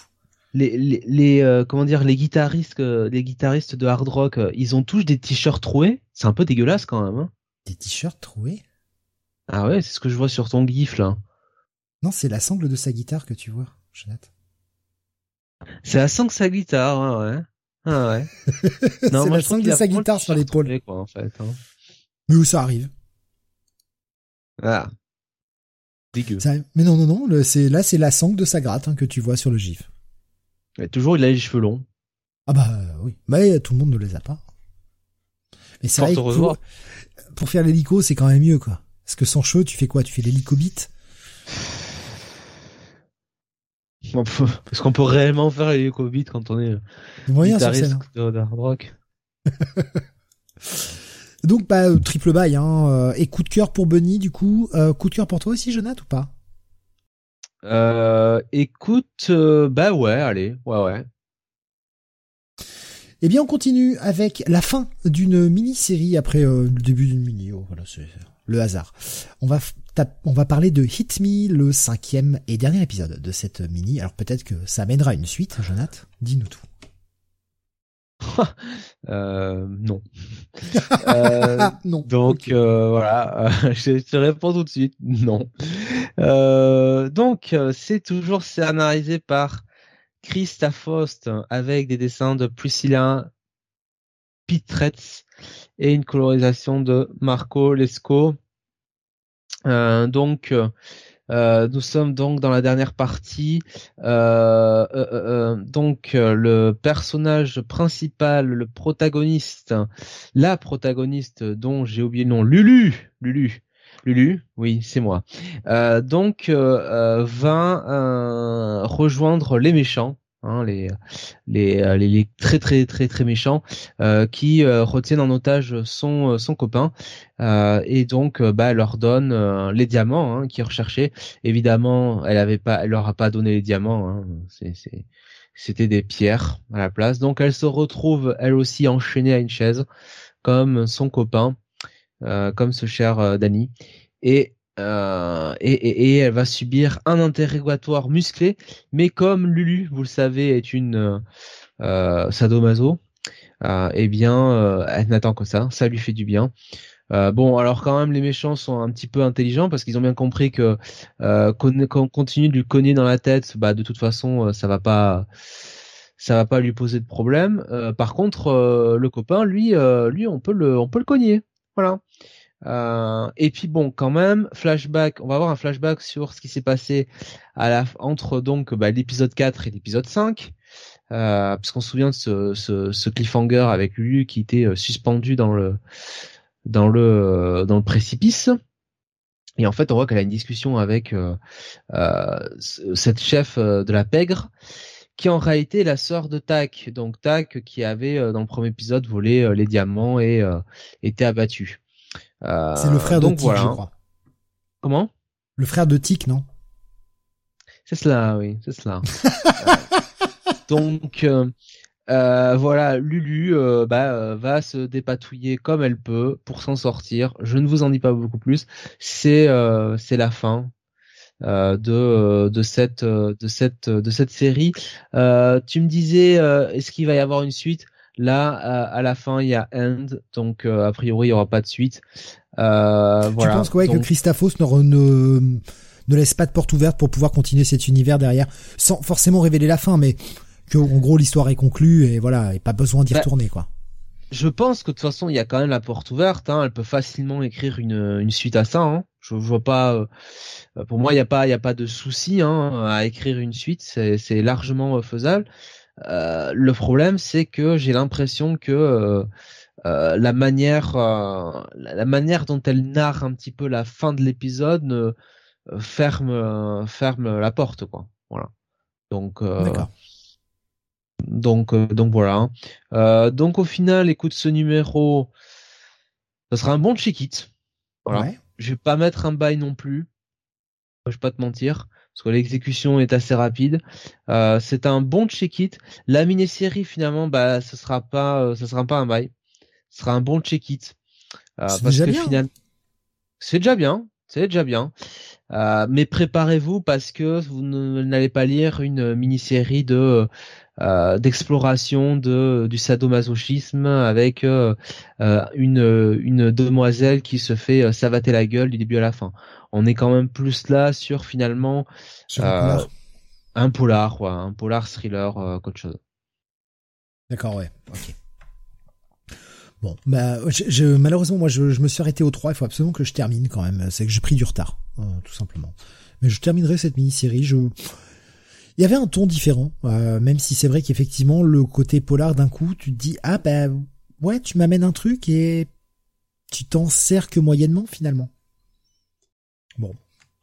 C'est pas vraiment ce qu'on, pas vraiment ce qu'on voulait lire. Euh, on a déjà lu 1000 polars, 1000 thrillers. on aurait bien aimé, voilà, lire un peu autre chose quoi. Bah, c'est-à-dire que l'ajout, ajouter le côté BDSM dans cet univers n'apporte pas grand-chose au final. Bah non. Non, non. C'est euh, c'est pas forcément que t'as, on a forcément envie d'un comique de cul ou quoi que ce soit, mais si tu nous montres un premier épisode où tu explores le personnage de Loulou euh, avec son côté BDSM euh, assumé, hein, volontaire, etc. C'est bizarre de partir sur totalement autre chose derrière. Mais bon, bon ça, ça a été le choix qu'elle a fait. Pourquoi pas. Ouais. Donc check it pour cet épisode, check it pour la mini. Un bon check it hein, quand même. On continue avec du Marvel, le deuxième épisode de The Variants, série en 5, euh, qui est écrite par Gail Simon avec des dessins de Phil Noto et qui se centre sur le personnage de Jessica Jones. Après un premier épisode qui était plutôt sympathique, même s'il y avait quelques gros fils. Euh, qui sont notamment, euh, eh bien, encore une fois, on revient à ça, euh, Jessica Jones qui a été utilisée par le Purple Man pendant des années, enfin pendant des mois en tout cas, qui, on arrive à 10 ans, ça fait 10 ans que le qu'il a relâché sa possession de, Jessica Jones, qu'elle s'en est débarrassée, et au final, eh bien, elle était prévenue dans le premier épisode de la part d'une précédente victime, qu'au bout de dix ans, il y avait un espèce de déclencheur qui faisait que, eh bien, le Purple Man reprenait le contrôle sur elle. Et elle n'était jamais vraiment débarrassée de ça. Et que, bah, pas de chance pour, euh, pour Jessica Jones. Elle arrive à 10 ans. Elle arrive à ces 10 ans de, où le, Purple Man a pris son contrôle. Alors on va ouvrir avec une, une scène euh, qui, qui n'a absolument aucun intérêt je vais être honnête, franchement, cette discussion entre Tigra et Jessica Jones ne sert strictement à rien. Mm. Si ce n'est explorer une espèce de, fantasme de euh, Tigra qui roule une pelle à, Jessica Jones. Mais franchement, enfin, si c'est censé nous montrer les fragilités de Jessica Jones, elle les avait déjà très bien explorées dans le premier épisode. Ça ne rajoute strictement rien à l'histoire. Bon, bah écoutez, vous avez une scène fan service si vous voulez voir euh, Jessica Jones et Tigra se faire un bisou. Très bien. Est-ce que franchement les lecteurs de comics en sont encore là? À vouloir du fan service comme ça? Ouais. Bon, franchement, je j'ai pas compris. Et on revient enfin à la situation qui nous avait été euh, teasée à la fin du dernier épisode. C'est-à-dire que euh, Jessica Jones rentre chez elle et elle trouve deux autres versions d'elle-même. Et là, elle pète les plombs, forcément, il y a sa petite chez elle, il y a le cage, euh, tous les deux vont péter les plombs, ils vont protéger la petite. Et elle va recevoir un coup de fil. Après avoir eu un petit malaise, hein, quand même, où elle voit le Purple Man qui lui parle dans, dans sa tête, elle va recevoir un coup de fil. Le dernier coup de fil de cette, euh, de cette femme, qui s'appelle Maria, je crois, si je dis pas de bêtises, qui, euh, eh bien, lui, euh, lui annonce que, bah, c'est son dernier coup de fil, que ça fera dix ans demain. Et on apprend qu'elle s'est suicidée en prison. Alors, est-ce que la scène sur la cover que vous voyez se produit dans cet épisode?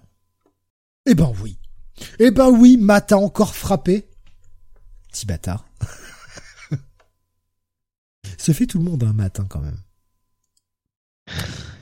Mais il y a un il, il n'a pas rendu visite aux X-Men encore. Hein.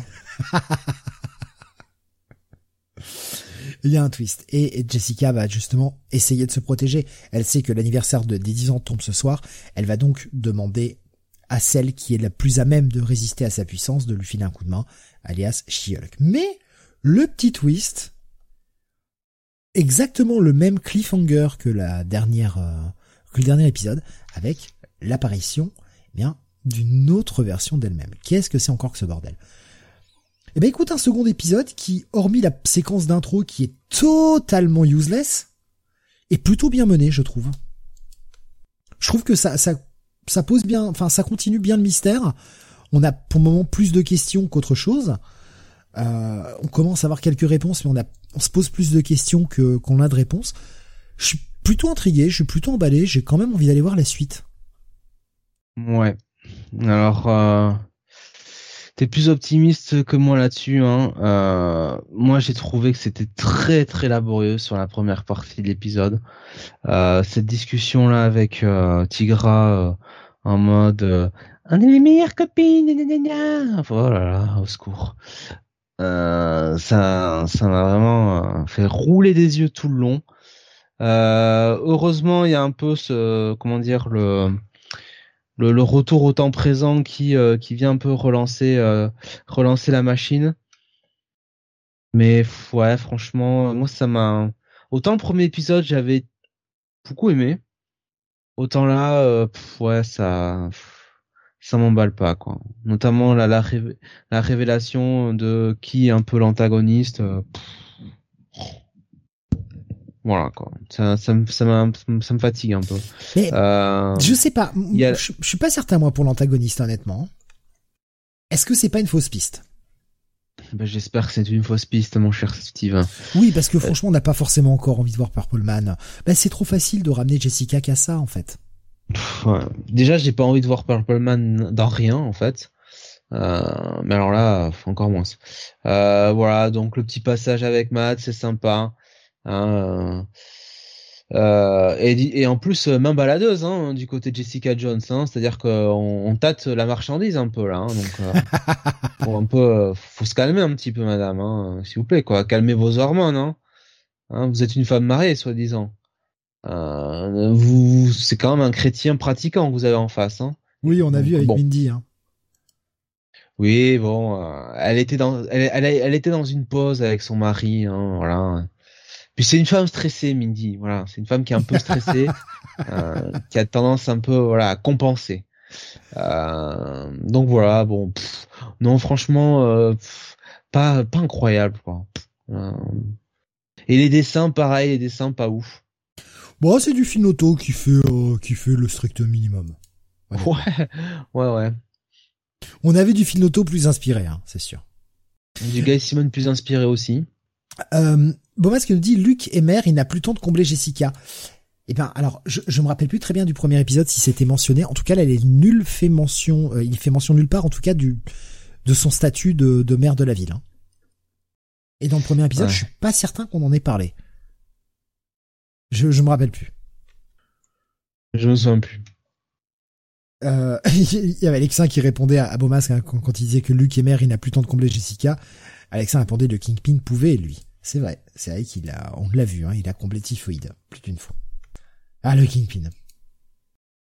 Euh, bref, moi ça va être un bon check-it. Voilà, j'ai plutôt bien apprécié la lecture. Ce sera pas un bail, mais ce sera un bon petit check-it. C'est le, un check agréable. Un check-it pour moi. On continue avec toi, Bunny. Nous allons passer un titre image, The Scorched numéro 8. Et oui, euh, toujours dans l'univers de Spawn, bien sûr, euh, c'est l'équipe euh, d'Avengers de Spawn, on va dire. C'est vraiment la All Team, la All Star Team. donc, la Justice Spawn Society. Là, tu as, tu as dit, pardon? La Justice Spawn Society. Je valide pas, mais elle est drôle quand même. Euh... Ouais. Ouais. je sais pas, tu disais Avengers, moi j'étais voir dans la maison d'en face, c'est tout. Oui, non, non, mais oui, oui, tout à fait. Euh, donc Sean Lewis est au scénario et euh, Todd McFarlane est au est derrière lui. Voilà, il est derrière lui. Il rajoute peut-être la, la, Jericho Association euh, Spawnesque, hein, peut-être. la jazz. La jazz. Stephen Segovia est au dessin et Ulysses euh, Areola, est à la colorisation. Ouais, exactement, Jonathan. Comme Alphonse. Euh, donc, euh, eh bien là, on est sur euh, une intrigue où euh, une partie de l'équipe va faire face à euh, Soul Crusher, hein, qui essaye de sauver un membre de sa famille du spawn. alors, je sais pas comment on le prononce, Plague. Plague. Plague. Plague. Ouais. Voilà, ça se prononce bien comme ça, Plague. Euh, l'espèce de l'espèce de symbiote euh, un peu un peu un peu fou. euh, Enfin voilà, qu'on a déjà pu voir dans Spawn il y a il y a déjà un bon petit moment. Et voilà, ça va être les deux les deux menaces principales de de, de cet épisode, avec quelques petites révélations, beaucoup d'action. Euh, du Haunt, hein, euh, toujours, qui, qui a rejoint l'équipe aussi euh, et qui, qui joue euh, quand même un rôle assez important dans, dans cette intrigue. Euh, un personnage bien mis en avant, hein, je trouve, euh, dernièrement dans Spawn. Donc euh, c'est plutôt pas mal d'avoir récupéré euh, ce perso d'une autre franchise, mais euh, qui nous fait pas oublier que c'est un univers partagé. Du coup, c'est c'est c'est plutôt intelligent. Ah, je crois que tu peux, tu que- peux quand même prononcer qui c'est. hein, On en avait déjà parlé. Hein.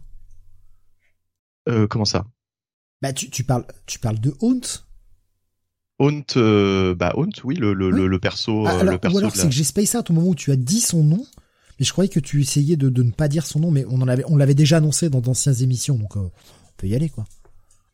Euh, alors là, je vois pas du tout ce que tu veux dire, puisque Haunt, bah, c'est le, le. oui, non on- mais alors, son- comme je dis, c'est peut-être moi qui ai space out, mais je croyais que tu dansais autour de son nom pour ne pas dire qui c'était. Mais en fait, euh, tu confonds peut-être avec un autre perso, puisque Haunt, on sait qui c'est. Enfin, euh, c'est, euh, tu sais, c'est le, le- la création de McFarlane et Oui. euh, Snyder là, il y a quelques années. tu, tu comprends pas ce que je disais. Alors, comme je dis, c'est sûrement moi qui ai space out, mais je croyais que tu n'avais pas prononcé le nom Haunt pour ne pas révéler qui était cet autre personnage d'une autre franchise. Ah, ah si si si si, je l'ai prononcé. Pardon, Si, si, bah, je suis sûr. désolé, Ah, je l'ai pas entendu. Bon, pardon, voilà. Mm. Cette intervention de 30 secondes pour Ah rien. oui. Non mais je comprenais rien. En fait, je pensais que tu, tu, tu, je pensais que tu pensais qu'il, que je parlais d'un autre personnage du coup. Parce que justement, oui, non, Non, Haunt, euh, euh, j'en parle depuis depuis tout à l'heure et euh, ça fait plusieurs fois que je dis que euh, c'est très bien d'avoir intégré ce personnage à, à cette série et, euh, et le replacer Oui, dans l'univers de Spawn pour. J'ai pas entendu Haunt, moi j'ai entendu que personnage, ce personnage, Non, et non, du coup je me dis, mais non, on peut le dire en fait, on l'a déjà dit. Ah non, je t'assure, je t'assure que tu pourras écouter. Oui, je te crois, c'est moi, je suis fatigué, je suis désolé. Haunt, le personnage qui a le symbole de la Dreamcast. euh, non mais tu peux dire, tu peux dire son nom. Enfin voilà. Putain.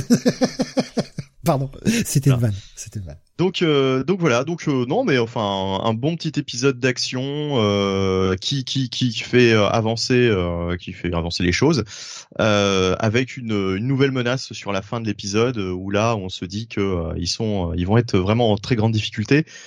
The Scorched c'est vraiment euh, la série euh, on va dire actionneur de de l'univers de Spawn forcément hein, puisqu'on a plein de persos euh, ça tape dans tous les sens. Voilà c'est toujours un petit guilty pleasure. Euh, ça fait le taf pour moi, dans, dans l'univers de Spawn, c'est une série qui mérite toujours un, un bon petit bail. Hein. C'est voilà, un baïonnette, comme je dis souvent. Ce qui n'a rien à voir avec la l'arme que l'on voit sur la cover, hein, évidemment. Euh, ouais, alors euh, par contre, je ne sais plus la cover. Euh, oh la ouais, cover, la cover A euh, classique. Oui, oui, oui, c'est euh, c'est l'artillerie un peu plus hein. lourde. Très jolie. Franchement, la cover est belle. hein. Moi, j'aime bien. Franchement. En général, les covers sont, sont toujours très soignés et très euh, et très fun aussi. hein. On continue avec toi, Jonath. On va revenir chez DC avec la sortie du 16e numéro de Robin. Oui, Robin numéro 16, c'est toujours scénarisé par euh, Joshua Williamson avec des dessins de Roger Cruz et une colorisation de Norm Rapmund. Euh, donc euh, on revient du côté de, de Lazarus Island où Damian fait un... Euh, ça a l'air très drôle ce que je dis. Non, non, c'est le ce que je vois sur le Discord. Excusez-moi, j'ai pas coupé mon micro. Oui, le, le Ah, gif du le gif du Muppet Show, ouais, ça nous correspond Ouais. bien. Ouais, ouais. Euh, faut que je vois ça, tiens, du coup. Euh, donc, on est à Lazarusland avec... euh, Ah oui, c'est c'est bon, ça, c'est beau, ça. Ah, tellement. Ah oui. Ouais, tant depuis ouais. le temps, hein. enfin, à force. Euh, ouais. Je vois quand même plus Bunny avec la moustache, tu vois, bizarrement, que Sim. Non, Ah bah, pourtant, moi j'ai la alors barbe. là, euh, moi j'ai la barbe et. Bunny, je crois que se rase. Hein. Ouais, ouais, je crois que je crois que Steve a beaucoup plus la, la possibilité de se laisser pousser une moustache que moi. hein. dégueulasse, là je me suis pas rasé depuis je sais pas combien de temps. Donc là ouais c'est euh... Ah ouais. ah c'est Ah ouais. l'enfer. Che- Cheveux longs, barbe. Euh, c'est c'est c'est c'est quoi la suite, là hein? Des pieds crochus aussi? Non mais Oui. les couilles à l'air par contre. qui n'a strictement rien à voir. Eh ben, Bon, eh ben, dis-toi. Non j'avais juste envie de passer le mot couille. Voilà c'est. Ouais, ouais, on met le paquet euh, ici, effectivement. Oh ah non bravo. Non franchement bravo là Eh, euh, je m'incline. ma Je m'incline. Donc, euh, qui s'incline aussi, c'est ce bon Damian, euh, qui donc est sur son île de merde, Lazarus Island, euh, avec sa bande de dégénérés de copains qui sont sur la plage. alors, on apprend surtout que Damian et Connor Hawk ont fait prisonnier le monsieur à la tête de crâne, donc Lord Deathman. Lord Deathman. Bah, qui était venu leur demander de l'aide dans le dernier épisode. Il était ah arrivé en disant Ah, Flight 9 veut me tuer, s'il vous plaît, aidez-moi. Voilà, voilà. Tout le monde le croit, hein, évidemment, puisqu'on l'enchaîne direct, comme un vieux saucisson. Alors, euh, il n'est pas pendu à des crocs de boucher, hein, comme d'autres, mais c'est tout comme. Et, euh, donc, euh, Flatline, apparemment, hein, en voudrait à sa vie. C'est intéressant quand même parce que Joshua Williamson nous écrit quand même Damian et Connor non pas comme des couillons, mais quand même comme des mecs qui ont un petit peu compris que Lord Esman, bon, essaierait un tantinet de leur faire à l'envers. Donc euh, ils, ils, ils ont saucissonné le temps de voir un petit peu qu'est-ce qu'ils pourraient faire, de, d'avoir un petit plan d'attaque. Et puis arrive donc sur Lazarus Island le Demon's Fist, hein, n'est-ce pas? Euh, et emmené par euh, le personnage de Marin. Alors, est-ce que vous vous souvenez, euh, c'était dans, alors je ne sais plus dans quelle page c'était quand, quand on les introduit, mais il me semble qu'il y a un lien de parenté entre Damian et Mara. Je ne sais plus, je ne sais plus le, lequel c'est exactement. encore une fois, c'est Raz qui a dû qui a dû butiner un petit peu un petit peu partout. Euh, donc voilà. Euh, et euh, cette marin, à peine est arrivé, à peine bah, Damien lui confie la responsabilité de surveiller Lord Desmond. Voilà, sympa. Puisque Damien il se barre avec Connor du côté de Tokyo pour enquêter et ils vont trouver le personnage de Hiro, donc le Bat Bat Japan ou, ou Japan Batman, je ne sais plus. Et alors, lui, euh, c'était quelqu'un qui dans euh, Batman Inc euh, avait pris la porte hein, puisque merde comment il s'appelle le Ghost Ghostmaker c'est ça Ghostmaker? Oui c'est ça. ouais, parce à force de toujours dire Ghost machin je ne sais plus comment il s'appelle. Je n'ai que Ghost machin qui me vient en tête. Donc Ghostmaker euh, l'a foutu dehors, hein, littéralement. Hiro a dit que bah, il avait pas sa place dans Batman que c'était un gros loser. Euh, donc voilà. Et, euh, et donc bah euh, Damian, Connor et, et Hiro vont vont aller enquêter du côté d'une salle d'arcade où ils vont ils vont retrouver Flatline. Voilà, donc je vais pas vous en dire beaucoup plus, si ce n'est que on a un on a un cliffhanger quand même. Alors là, celui-là, celui qui l'avait vu venir. Ah, celui-là, il, est, balèze. Hein. Ah, il est ah, balèze ce cliffhanger. Hein. Ah Putain, je m'attendais à tout sauf à ça. Et je trouve, je trouve ça ultra intéressant. Moi, je trouvais ça au début hyper malaisant. Je me dis bon, quand même, euh, là, euh, qu'est-ce qui se passe? Et puis finalement, mais je trouve ça beau, Steve. Voilà, moi, j'aime, euh, j'aime ces moments-là, quoi. Voilà. Euh, donc euh, je vais te laisser, euh, te laisser la parole. Hein. Mais je, je vais pas en rajouter beaucoup par rapport à ce que tu as dit. Moi j'aime toujours autant la série. alors effectivement elle a changé un, un petit peu de, de ton puisqu'on n'est plus sur le tournoi tout ça. On est sur le poste tournoi. Moi l'idée de, de Damian qui ouvre un espèce de sanctuaire pour tous les rejetés, tous les, les jeunes à pouvoir qui se sentent rejetés, qui ont du mal à trouver leur place. Pourquoi pas? C'est une bonne idée, c'est un bon moyen de faire mûrir un peu Damian et de le faire encore un peu plus exister en tant qu'entité propre. Euh, la petite, euh, le petit retournement de situation euh, avec avec Lord Desman, on pouvait s'y attendre qu'il y avait qu'il y avait une couille dans le pâté. et puis oui, puis ce twist, ce twist. Non, franchement, c'est ultra plaisant à lire en fait. Oui. Oui. Franchement, euh, j'aime bien, euh, j'aime bien la direction que, continue de donner Williamson à la série. Faudra voir où ça va parce que je, suis quand même assez inquiet concernant ce fameux crossover qu'on nous annonce euh, le, Batman versus Robin. Je suis, assez inquiet par rapport à ça. Beaumasque qui nous dit Damien devrait reprendre les Outsiders à terme. Ce serait une super idée en fait. Ce serait une super idée d'avoir euh, Damian qui, qui fait des outsiders. Ça nous ferait des outsiders un peu plus jeunes, peut-être un peu plus proches des Teen Titans, mais un peu plus brutaux, et pourquoi pas Et avec un Damian qui reprend le flambeau à la place de papa, ouais. Si c'est pas écrit par un tâcheron, ouais, ça peut être carrément bien comme idée. Euh, tu lis toujours pas cette série, euh, Bunny, je crois, hein, Robin? Non, non, non, je ne la lis pas. Je ne lis pas parce que bon bah le, personnage, euh, je suis pas, je suis pas spécialement fan de ce personnage et puis bah faut faire des choix au bout d'un moment quoi, avec mmh. toutes les lectures. Euh. Mais si, franchement, euh, la façon dont l'écrit Williamson, il est vachement plus intéressant et vachement moins tête à claque en fait. Ouais, mais bon, déjà de Williamson, j'ai même pas le temps de, de rattraper mon retard sur Deathstroke Inc. Donc voilà. Bah, tout dépend. Est-ce que tu as aimé en fait la caractérisation de Damian dans Shadow War? Ça va, ça va, ça va. Oui, oui, ça va. Bah, Shadow War dans l'ensemble, j'ai bien aimé quoi. Donc. Voilà. Du coup, euh, si, si t'as aimé euh, ce, Damien là, euh, c'est le Damien que tu as constamment en fait.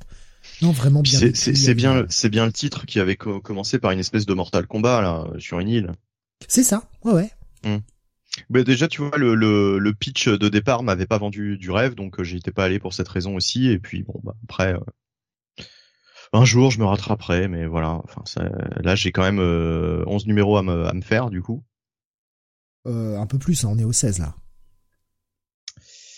Oui, je sais pas pourquoi je dit on. c'est marqué Parce qu'on est à Deathstroke Inc. 11. Oui, oui, voilà, c'est pour ça, peut-être. Euh, bye pour moi, cet épisode.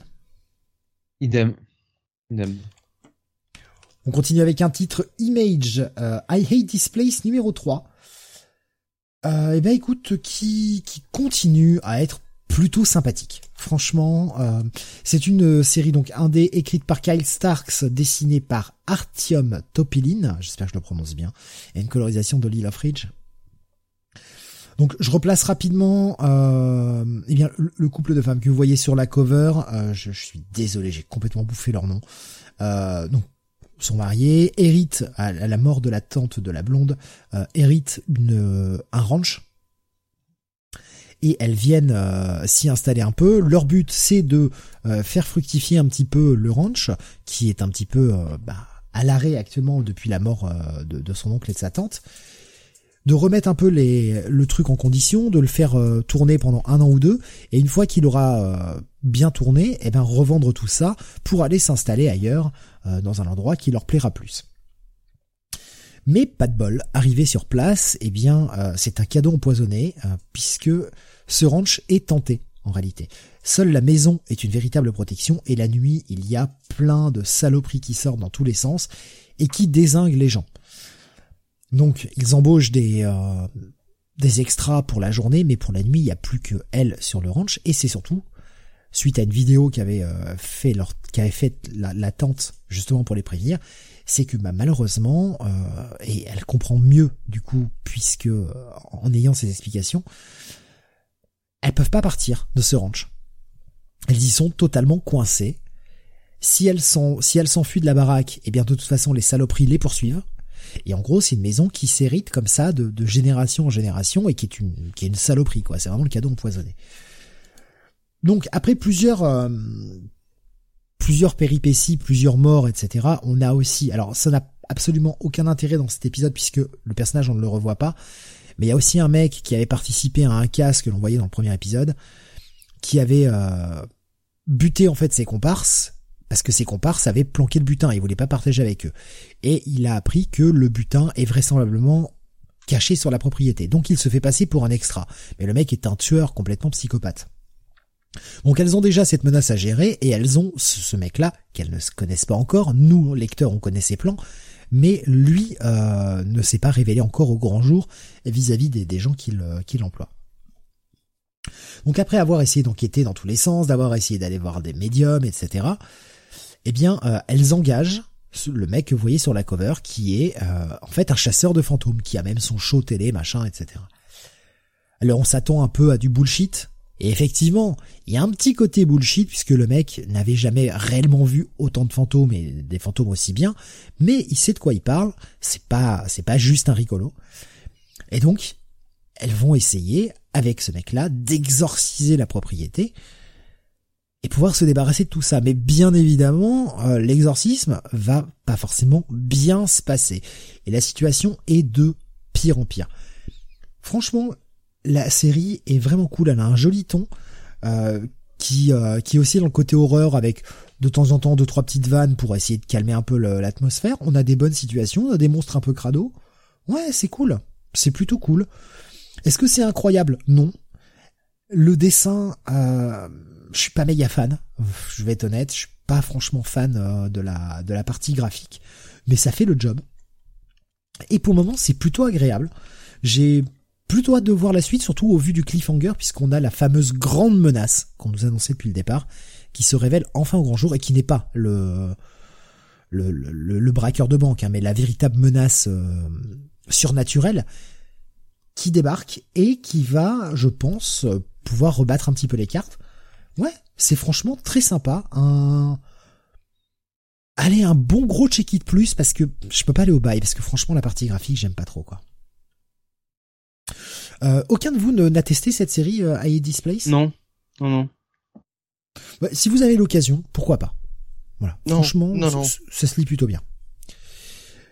Bunny, passons à toi. Revenons chez Marvel avec le Captain America Symbol of Truth numéro 3. Et oui, de Toki Onyebuchi avec euh, RB Silva et Zé Carlos au dessin, avec une colorisation de Jesus Arbutov. Aburtov, pardon. Ouais, voilà. Euh, donc euh, seconde série, enfin seconde série, euh, série sœur de Captain America. L'autre c'est quoi? C'est Symbol of Liberty? Non, je sais plus. Symbol of Lie. Sentinel of Liberty, voilà. C'est pas le symbole, c'est Sentinel of Liberty. très bonne série d'ailleurs, hein, entre parenthèses, avec Steve Rogers, voilà, donc Captain America. comme toutes les séries avec Steve. Hein.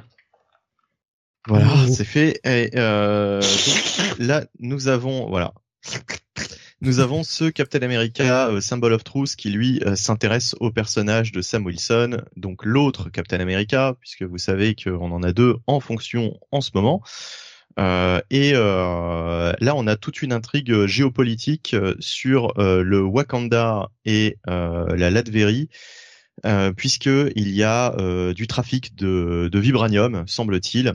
Donc euh, Captain America, Sam Wilson enquête là-dessus, essaye de, de discuter avec euh, Doom, hein, le, le, le, monarque, le, le, le, dictateur, si bon dictateur de la Latverie, euh, de cette situation. Et euh, il n'arrive enfin il n'arrive pas à entendre enfin à trouver comment dire euh, un terrain comment dire euh, entente, oui, euh, je sais pas, je sais pas, faute, faute de faute de meilleure expression, auprès de Doctor Doom. Et ensuite, lorsqu'il se tourne vers le Wakanda, eh bien, pareil, la situation va un petit peu être bloquée euh, avec les élus du Wakanda, qui, entre parenthèses, sont Il y a quand des même. Élus.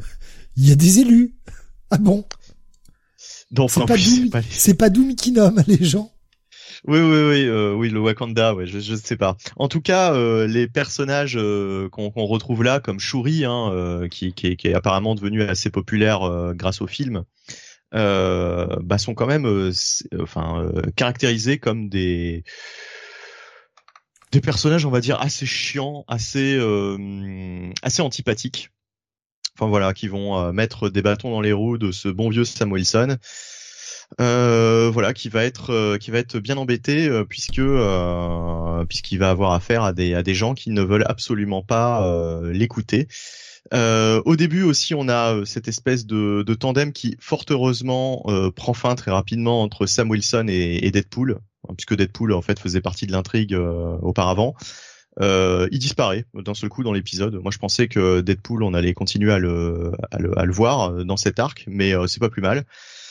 Euh, voilà, donc Sam Wilson va aussi euh, rendre visite à un ancien euh, camarade Tolar pour avoir des informations. Et puis de son côté, on retrouve aussi cet autre personnage dont j'ai oublié le nom, qui est lié à Red Wing, qui qui est un personnage volant. je ne sais plus comment il s'appelle. qui c'est pas le Falcon justement, le nouveau Falcon? Le, nouveau Falcon, hein. ouais, bah oui, tout simplement, mais il s'appelle Falcon. Voilà. Il s'appelle Falcon. Hein. Voilà, donc euh, ce Falcon qui euh, essaye Putain, de... tu l'as eu en stéréo là, on était tellement calé avec Jonathan. Ouais. qui essaye de... C'est les problèmes de son qui reviennent. qui essaye de tirer sa cousine d'un mauvais pas. Euh, voilà, donc il y a toutes ces toutes ces intrigues qui s'entremêlent. C'est sympa, c'est pas mal, mais honnêtement, ça m'a pas transcendé euh, plus que ça, alors que euh, l'autre série Captain America, j'ai trouvé beaucoup plus passionnante. En tout cas, sur ces trois premiers numéros, là vraiment, c'est c'est un peu plus faible. Ça ça patauge un peu plus, c'est un peu plus un peu plus long à se mettre en place. voilà, bon, c'est pas inintéressant, mais c'est pas non plus c'est pas non plus la lecture sur laquelle j'irai me jeter euh, forcément chaque semaine, quoi. Enfin, je vais être honnête, moi, ça me vend absolument pas du rêve. Et d'ailleurs, en plus, enfin, toi, t'avais lu les deux premiers, Jonathan, t'as pas été sur ce 3. Est-ce que c'est euh, par choix ou est-ce que c'est par manque de temps? Non, non, non, j'ai pas envie de le lire, quoi. Ouais, d'accord. Pourtant, t'avais bien aimé, je crois, les, les premiers, non? T'avais pas été. Euh... Non. Non, non, ah le, Captain America, Sentinel of Liberty, oui, mais Symbol of Truth, Jonathan était très mitigé dessus, justement. D'accord, ok, ok, ok. Ah Moi, celui que j'ai aimé, c'est euh, c'est Steve, évidemment, le meilleur. Non, mais ça, c'est très bien. C'est très bien. C'est tous les Steve. Il y a une ambiance, comme je disais, à la Brubaker. Euh, là, euh, je pense que l'auteur qui devait être avant sur Black Panther, hein, si je ne m'abuse, a repris un petit peu des intrigues qu'il avait placées sur le sur le perso et autour du Wakanda. Et ouais, c'est pas c'est pas passionnant quoi. Enfin, c'est disons qu'il se passe pas grand chose quoi ça ça patine un peu comme je disais euh, voilà c'est c'est c'est pas ouf donc euh, pour moi ce sera juste un, un petit check it quoi Nico. Chris nous dit Sam Wilson et Wade Wilson ils sont frères c'est pour ça qu'il y a eu bah, un tandem. Il y a des blagues là-dessus d'ailleurs sur le nom voilà. Oh merde eh ouais, bah ouais. Oh là là là là. Bah écoute, euh, je suis désolé, tu m'as pas vendu la série, Bunny. J'ai pas envie d'y Ah non, bah de toute façon, si je te dis que c'est un check-it, euh, c'est pas pour te la vendre, quoi. Ouais, j'ai même pas envie d'aller voir, en fait. Entre ce que je, Jonathan disait sur les menaces de développer euh, depuis le numéro 1 et le 2 et ce que t'en dis là. Ouais, il y avait Doom sur la cover, ça pouvait être intrigant, mais ouais, j'ai l'impression que ça patouche plus qu'autre chose. Franchement, je vais vous dire, quand j'ai lu les premiers euh, numéros, enfin, donc les deux premiers numéros, hein, c'est ça? Il y en avait combien? Ouais, les deux bah premiers numéros. Et que je compare surtout avec euh, ce qui est fait sur euh, Sentinel of Liberty, je trouve que c'est méchant, hein, ce que je veux dire. Mais en fait, j'ai l'impression qu'ils font la série parce qu'il faut la faire, quoi. Symbol, Symbol of Truth. J'ai l'impression qu'il y a vraiment aucune aucune ambition. Euh, c'est euh, c'est juste euh, c'est juste pour qu'il y ait une série Sam Wilson quoi et qu'on leur foute la paix quoi parce que franchement il y a aucune il y a aucune réelle ambition c'est tu pourrais mettre en fait n'importe quel personnage à la place de Sam Wilson c'est c'est pareil quoi je sais pas on pourrait mettre euh, je sais pas je sais pas moi Thor ou tu vois tu vois ce que je veux dire quoi il y a il y a il y a il y a aucun Monsieur Toast le toast? Monsieur Toast Monsieur Toast, ben oui, Monsieur Toast, biscotte, voilà, euh, bichoco. On pourrait mettre, on pourrait mettre tout ça, ça serait la même chose. Euh, oui, d'ailleurs le dernier, euh, par contre, euh, BN, hein, évidemment. Mais la différence, c'est que à côté de ça, t'as une, une série donc Sentinel of Liberty où là, t'as quand même, en tout cas sur les deux premiers épisodes qu'on a lus, on sent que euh, Jack, Colin, euh, Colin Kelly, Jackson Lansing, il y a un vrai travail derrière, quoi. Qu'ils ont une euh, une vraie idée, qu'ils ont un vrai ah, univers qu'ils veulent développer. Ouais, ils amènent tout un cast dès le début. Voilà. Il y a quelque chose, quoi. Il y a un nouveau cast, il y a il y a des nouveaux antagonistes, il y a il y a une menace, il y a un côté secret, il y a toute une intrigue avec Bucky qui a l'air super intéressante. Voilà, là vraiment sur Captain America Symbol of Truth, moi je suis désolé mais c'est les affaires courantes quoi. Voilà c'est euh, circuler, il y a... rien à voir. Boma ce qui disait curieux de voir qui sera le grand antagoniste de ce Captain Vérité, Loki peut-être? Parce que c'est le symbole of truth. Il, serait pas ça après, hein, parce que euh, ça a l'air, ça a l'air d'être, euh, bah, vu que c'est le, le, dieu du mensonge, tu vois.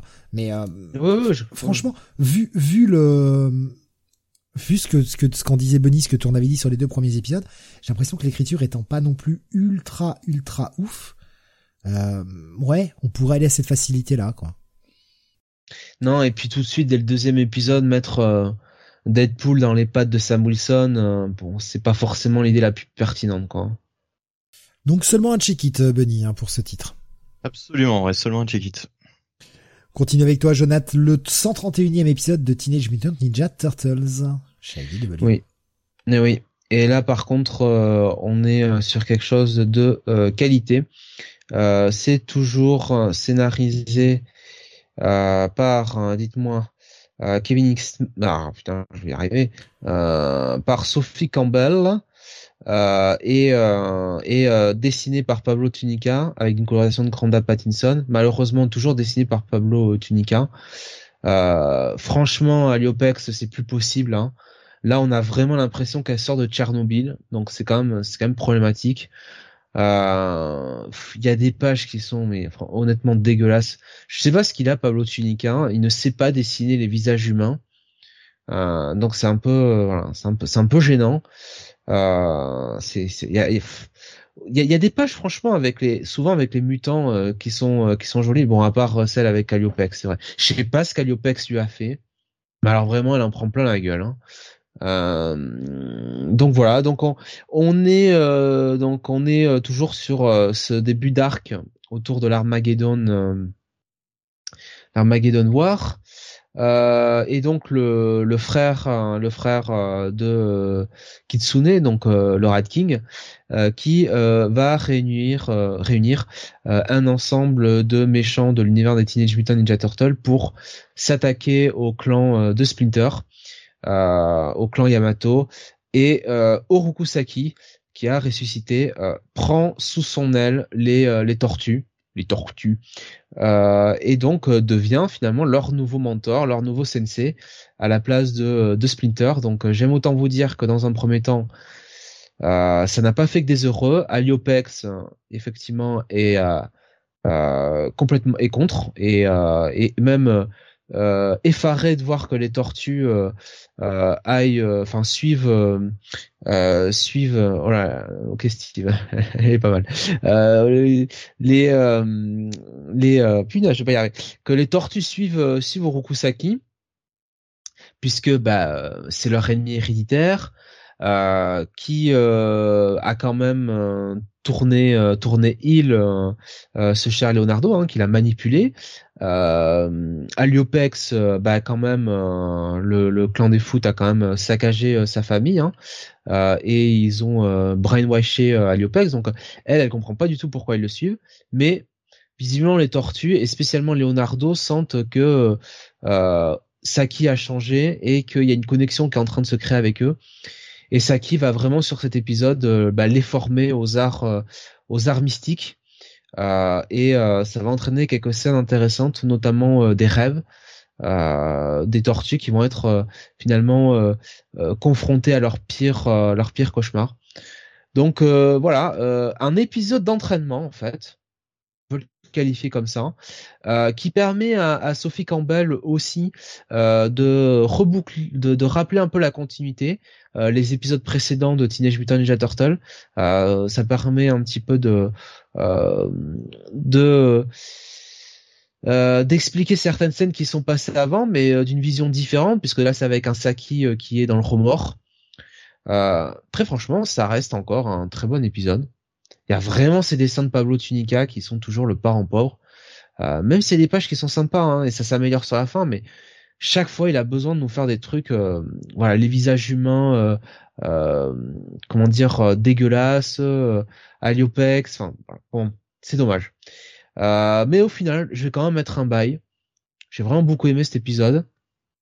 Et ma foi, le, autant le, le premier épisode d'Armageddon War euh, au départ m'avait un petit peu euh, bon euh, laissé euh, laissé laissé froid. Enfin pas froid c'était c'était un check it mais c'était pas c'était pas oufissime.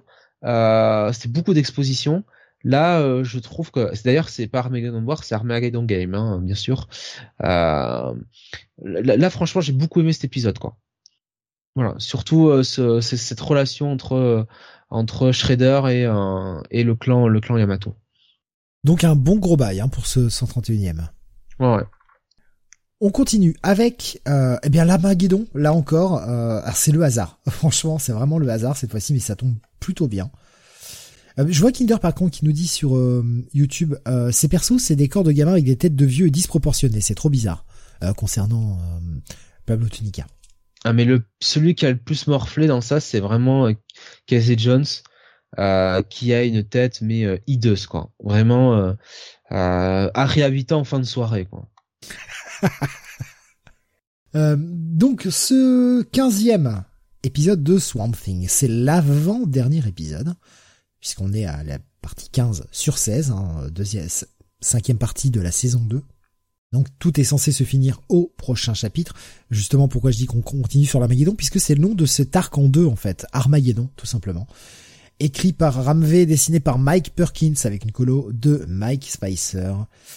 Alors, je vais révéler le cliffhanger de de la fin du quatorzième. Alors attention, hein, si euh, vous ne le saviez pas, je suis désolé, mais sans ça, je vais avoir vraiment du mal à, à parler de l'épisode. Déjà je vais pas pouvoir en dire beaucoup, on est sur l'avant-dernier quand même. On avait un Swamp Thing qui, après avoir été rejeté par le Parliament of Trees, dont son frère avait été fait le nouvel avatar pour pouvoir le défendre dans cette pour pouvoir défendre en fait le Green dans cette immense guerre qui se qui se pointait avec le Parliament of Gears.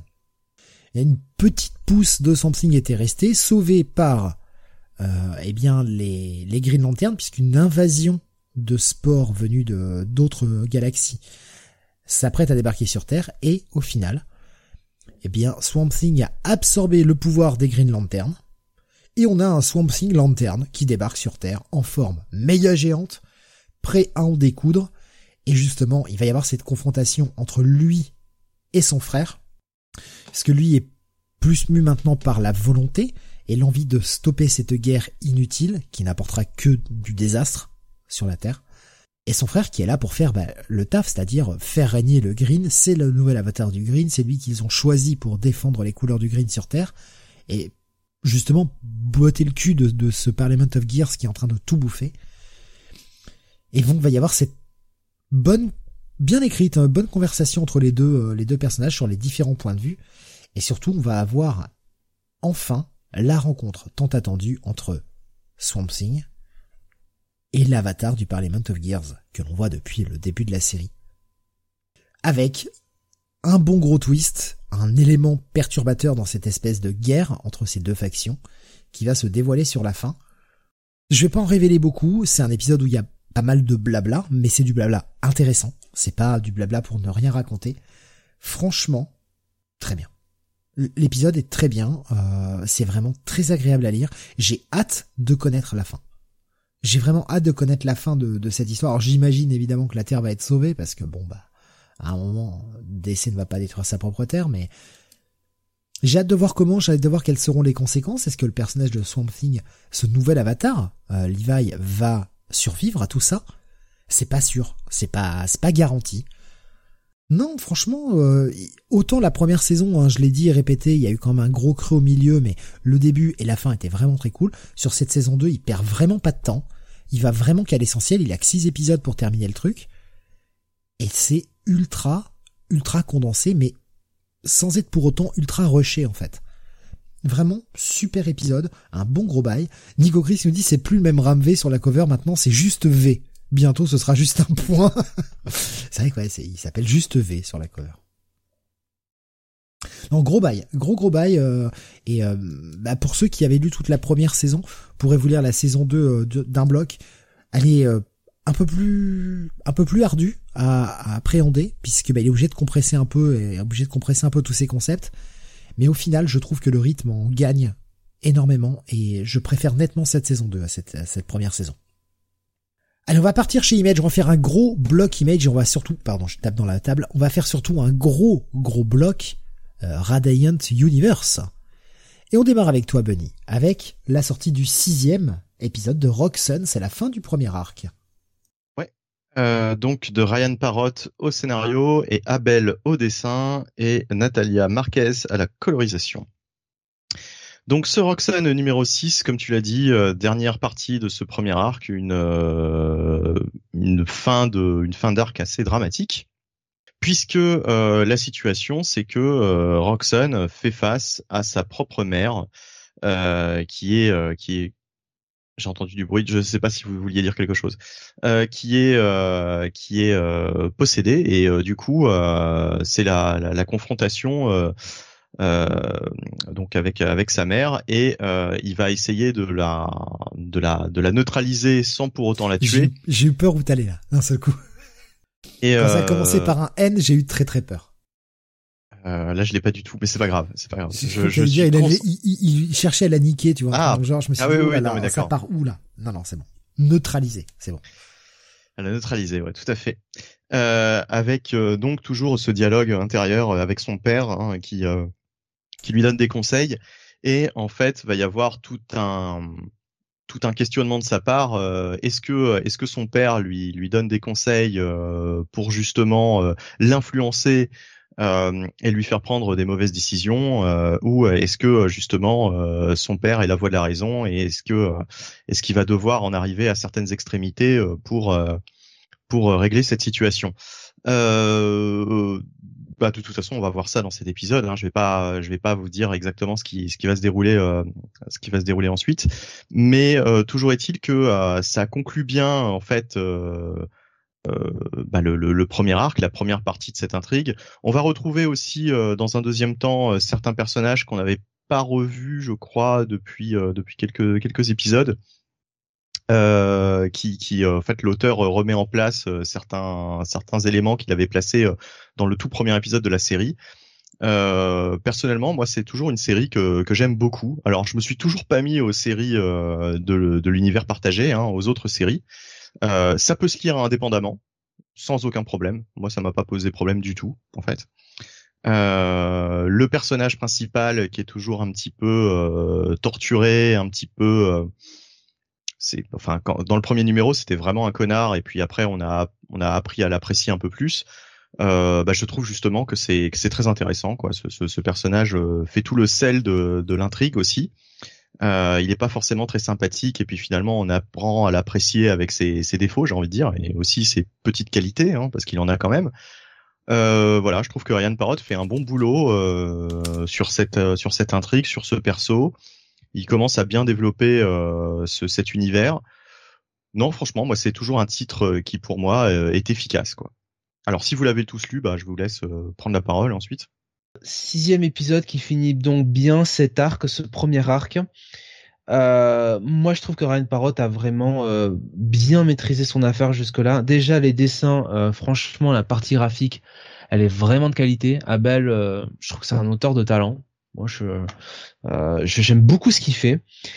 et puis, on voit quand même ce personnage de Dylan qui grandit, qui a quand même évolué. Euh, et Ryan Parrott a quand même le bon goût de ne pas le faire évoluer de euh, comment dire de un petit peu ado euh, bully un peu euh, grande gueule irrespectueux à tout de suite gentil garçon en six épisodes quoi. Il le fait de manière graduelle et c'est appréciable. Voilà ça ça se fait ça se fait avec la, vitesse qu'il faut. Euh, je suis un peu bon le, le, le, twist avec la mère de, de Roxanne euh, ça euh, ça c'était quand même euh, fallait quand même le voir venir. Euh, c'était un sacré retournement de situation. J'espère qu'on va revoir quand même le personnage de la mère euh, au cours de au cours de la au cours de la série. J'ai bien aimé le final ce petit retournement de, de situation avec avec Dylan euh, Est-ce que ça va amener euh, pour la suite de euh, de la série? C'est pas forcément quelque chose à laquelle à laquelle on s'attendait, mais en même temps, ça fait du sens pour un personnage qui finalement est bah, se sent seul et bah, chercher un petit peu sa famille quelque part. Ouais, moi, moi, je, moi, j'adore Roxanne. Donc, pour moi, ce sera, ce sera un bail hein, cet épisode. Hein. Ouais, bah pareil, euh, toujours un bon bail, euh, série solide, euh, vraiment que je conseille. Que pensez-vous en termes d'ouverture pour le pour la suite, pour le second arc?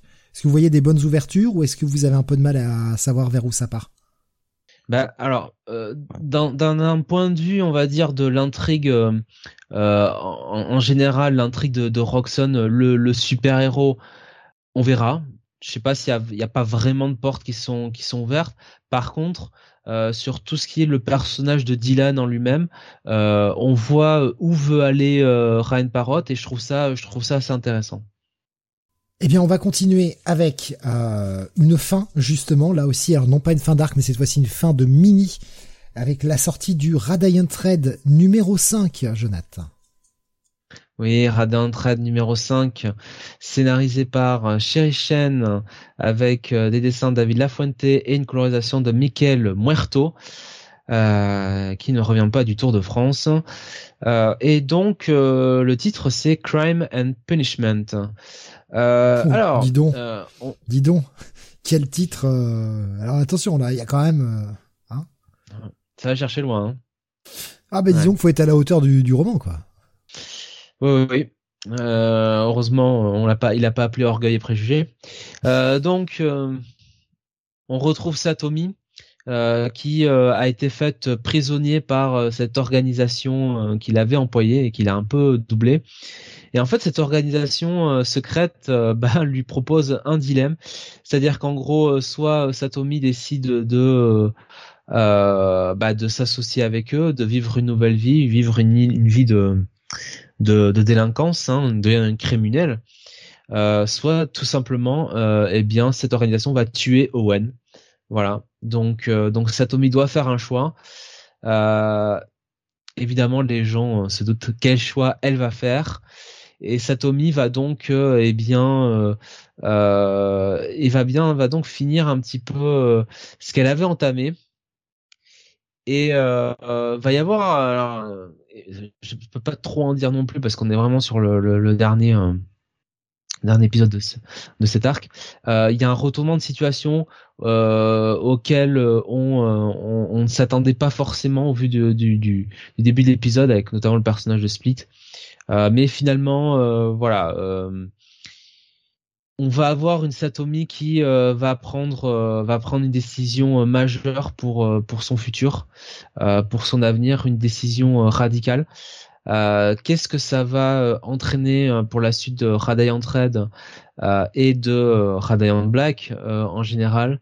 Ça c'est la question. Sherry Shen finalement Ouais.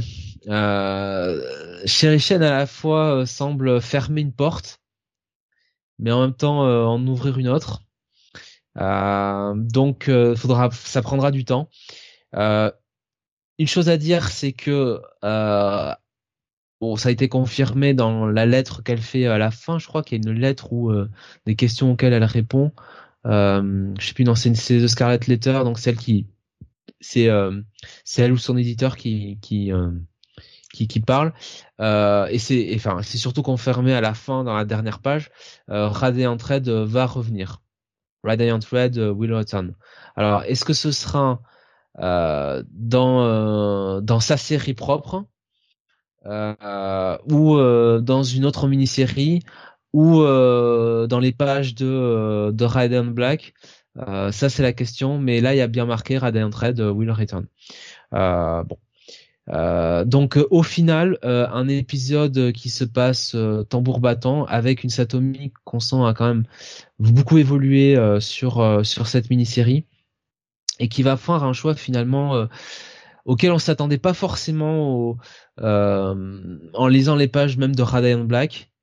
Euh, J'avoue que je l'ai pas vu venir et pourtant bah c'était le c'était la, la logique. Et, euh, et donc euh, au final euh, cet épisode pour moi sera un petit bail quand même, même si les dessins de David Lafuente sont toujours pas aussi sont toujours aussi peu convaincants. la mini, ça sera peut-être plus un bon check-it pour ma part. parce que c'est pas forcément non plus un indispensable. Bon, quand même le personnage de Satomi évolue, euh, donc voilà, donc euh, écoute, euh, j'ai hâte de, de retrouver quand même ce, ce très bon personnage dans des futures pages de Radiant Black, pourquoi pas, ou, ou Radiant Red. effectivement, moi j'ai pas pas continué l'épisode 1, l'épisode 2, ça m'avait suffi et bon, je tu as dit que ça commençait à s'améliorer avec l'épisode 3. au final, plutôt un plutôt un bail cette série ou plutôt un check it Ah, euh, j'ai euh, j'ai dit hein, euh, plutôt plutôt un gros bail. plus que plus qu'un euh, plutôt un gros euh, check it pardon Hmm. euh, que qu'un bail euh, parce que c'est pas non plus c'est pas non plus indispensable et c'est vrai que bon sur la longueur quand même les dessins de David Lafuente quand même bon Ah, C'était pas le meilleur de la Fuente qu'on Voilà. ait vu hein, quand même. hein. voilà et la colorisation surtout bon je pense quand même que ça se lira bien Euh, ça sortira j'imagine chez Delcourt ça fera euh, ça fera pour les fans de de Radiant Black euh, ça fera un tome sympa à lire quand même Eh bien, on va continuer, on va terminer hein, sur l'univers euh, avec la sortie du Radiant Black numéro 16. Ils ont sorti les trois épisodes cette semaine. Pour moi un peu trop de tout sortir d'un coup, mais bon. C'est leur choix. Alors, nous avons Kyle Higgins au scénario, bien sûr, accompagné de Joe Clark. Et voilà, quand il est accompagné, euh, bon, ça me laisse pas forcément présager le meilleur. Marcello Costa est au dessin, euh, partie graphique, euh, dessin et ancrage, et une colorisation de Triona Farrell. Et je vais le dire d'emblée, c'est un épisode qui m'est euh, vraiment tombé des mains. J'ai trouvé l'épisode assez mauvais. Même pas pas bon, carrément assez mauvais. Que ce soit en termes de rythme, en termes de d'intérêt. Il y a des moments où je ne comprends même plus ce qui se passe dans l'épisode ça, me pose un véritable problème. C'est, euh, ça fait partie de ces épisodes pour moi ratés de Radiant Black. On ouvre avec euh, bah, Marshall et Nathan qui sont euh, un match de, de basket. Voilà, ils regardent un match de basket euh, lycéen, tout simplement parce que Radiant Black doit faire le halftime show. Et en même temps, on a la petite bande hein, qui poursuit Radiant Black depuis le départ, qui euh, bah, va finalement réussir à récupérer leurs armes qui avaient été mises sous scellé et euh, eh bien, à attaquer Radiant Black alors qu'il est euh, en train de, de faire ce fameux, ce fameux show de la mi-temps euh, dans dans ce gymnase. Et ça part dans tous les sens. Ils ont une super arme qui euh, qui arrive à contrer Radiant Black. Pourquoi pas l'idée de véritable force d'opposition à Radiant Black, à Radiant Black, je suis pas contre. Le problème, c'est que au niveau même du storytelling, j'ai quand même du mal à comprendre ce qui se passe. Et sincèrement, si je n'avais pas lu un petit peu euh, ce qu'il y a après le comic, eh ben je n'aurais pas compris cette fin. Et ça, c'est un véritable problème de ne pas comprendre la fin et de pas comprendre le twist. Alors à moins que ce soit une fausse piste, évidemment. Mais euh, vraiment, j'ai été déçu. J'ai été très déçu. Alors tu vas peut-être mieux en parler que moi, Jonathan, de ce numéro 16. Mais ouais, je je vais pas mettre une bonne note là. Écoute, euh, moi je trouve que ce Radiant Black numéro 16, c'est un peu le Magnus au, au PEM hein, de, de Radiant Black. C'est probablement le meilleur épisode, non, évidemment. euh, Ça aurait été trop beau. Euh, le dessin déjà, euh, effectivement, euh, je sais pas. Là, là, je l'ai trouvé un peu, un peu en deçà, quoi. Euh, j'ai trouvé le dessin un peu en deçà, un peu, un peu feignasse quand même. Et le pire, c'est que pourtant Costa ne dessinait que deux pages dans le précédent numéro. Précédent numéro qui est sorti il y a un mois et demi. je le trouve un peu euh, voilà un peu feignasse. Et euh, et l'épisode en lui-même alors enfin moi cette idée d'avoir les les rogues un peu finalement de de l'univers euh, Radiant hein, qui euh, qui s'unissent pour faire la peau à Radiant Black j'avoue que j'étais trouvé je trouve ça j'ai trouvé ça assez intéressant. Je trouvais ça euh, je trouvais ça plutôt pas mal mais c'est vrai que finalement, quand tu compares, euh, quand tu compares aux épisodes précédents, il y en a pas, pas beaucoup à se mettre sous la dent en fait. Euh, beaucoup, c'est vraiment un épisode très porté sur l'action. Alors, il y a quand même un point positif, c'est que il y a quand même un passage euh, qui vient répondre à euh, euh, quand même une storyline qui est quand même introduite depuis quelques épisodes maintenant. Donc là-dessus, on a quand même un, un gros payoff. Hein vers la fin de l'épisode. Mhm. Donc ça c'est. pro- Tu parles de la proposition? Je parle de la de la de la proposition. Non, je parle de le bah de le. Euh, je, je parle du retournement final quoi, tu vois. D'accord, ouais. Ouais, ok. Mais tu l'avais, tu l'avais compris ou parce que moi c'est vraiment en allant lire la page de lettres et en lisant euh, ce qu'il y Ah ouais, avait non. pour euh, Black fait, 17 quoi, qui allait venir. en f- re- regarde bien, euh, regarde bien la page finale et regarde en bas à gauche. Je, j'y retourne, j'y retourne de ce pas. Euh, mais je, ouais, j'ai, Moi, ah, moi voilà. j'ai compris. Moi, j'ai tout à fait compris euh, ce qui, euh, ce qu'il voulait faire, hein. très clairement. Euh, Oui, mais en fait, c'est ah, difficile de- d'en parler sans spoil, mais vu que le plan était d'absorber, si tu veux, c'était pas clair de qui qui absorbait en fait. Ah, je, je suis, je, suis, dé- je suis désolé, ça paraît Ouais. très cryptique dit comme ça, et c'est pour vraiment pas vous spoiler la dernière page. Mais si tu relis un peu ce qui a été dit avant par euh, euh, de manière un peu psychédélique, euh, case de droite, il y a euh, une bulle, un but, nanana, et euh, et, euh, et, et et oui, ça te ça te dit un peu, euh, ça, ça te ça te révèle le truc quoi. Mais mais après, euh, je suis d'accord avec toi hein, globalement, euh, Steve. hein. Euh, c'est c'est en deçà de ce qu'on a pu avoir ces dernières ces derniers mois. Alors euh, il faut dire que les épisodes précédents aussi étaient peut-être des épisodes plus plus posés euh, qui reposaient plus sur la relation euh, entre Nathan et et, euh, et Marshall, euh, le retour déjà de Nathan euh, à la vie. Donc c'était vraiment plus des, des épisodes de, de ouais pas de tranche de vie mais voilà des épisodes où euh, où Kylie Higgins faisait euh, développer vraiment ses personnages donc là on est plus sur quelque chose d'action quelque chose de qui a moins de cœur en fait qui, a, qui qui laisse beaucoup plus froid Mm. que euh, ce qu'il a pu nous écrire avant Ouais. donc euh, moi je serais pas aussi euh, euh, comment dire pas négatif, mais je dirais pas que c'est un mauvais épisode. C'est un épisode moyen, quoi. Voilà. Le seul truc qui me remonte le moral, c'est qu'on nous annonce le retour de Radiant et Yellow pour le prochain. Ouais, ouais. Ouais, Radiant Yellow euh, qui euh, qui va revenir euh, et, et tant mieux, tant mieux, parce que c'est un personnage quand même qui, indépendamment de ses pouvoirs, a quand même une histoire, une histoire propre très intéressante, une backstory très riche et et qui laissait entendre euh, bah, avait, enfin, comment dire, il y avait Bah, il y a du potentiel, on n'a pas encore complètement expliqué ses pouvoirs, quoi. Voilà, mais il a, on a l'impression qu'il voit, qu'il voyait ce qui se passait dans le futur, c'est ça que je voulais dire, quoi. Mais il y a, y, a, y a un côté temporel avec lui, mais quel est-il? Est-ce que ce qu'il voit Est-ce que ce qu'il voyage? Difficile. Difficile à dire.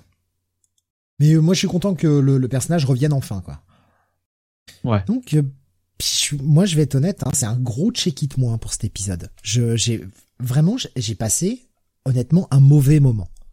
Pourquoi? Parce que bah, Radiant Black c'est une série solide habituellement. Là, c'est un épisode du coup qui se, à mon goût en tout cas, se plante et forcément la déception est plus grande. Ouais. Moi, ce sera un. Écoute, moi, je vais. Oh Je vais mettre en train de check-it un bon check-it.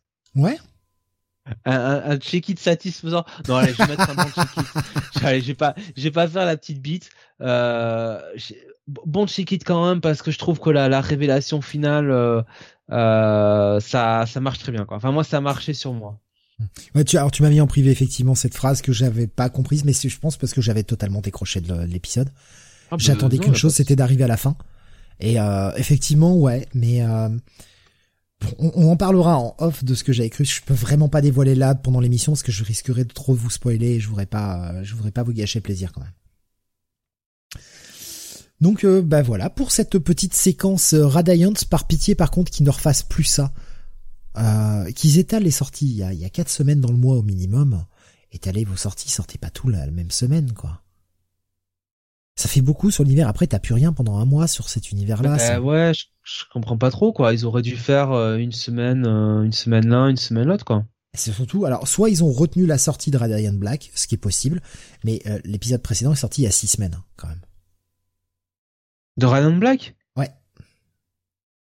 Là, il est sorti mi-juin. Ah ouais, quand même. Mais ouais, Ah ouais. ouais, ouais. J'avais été vérifié justement, euh, c'était la semaine du 13 juin, je crois. Ah, je sais pourquoi. Parce qu'apparemment, je crois qu'il n'y a pas de numéro au mois d'août.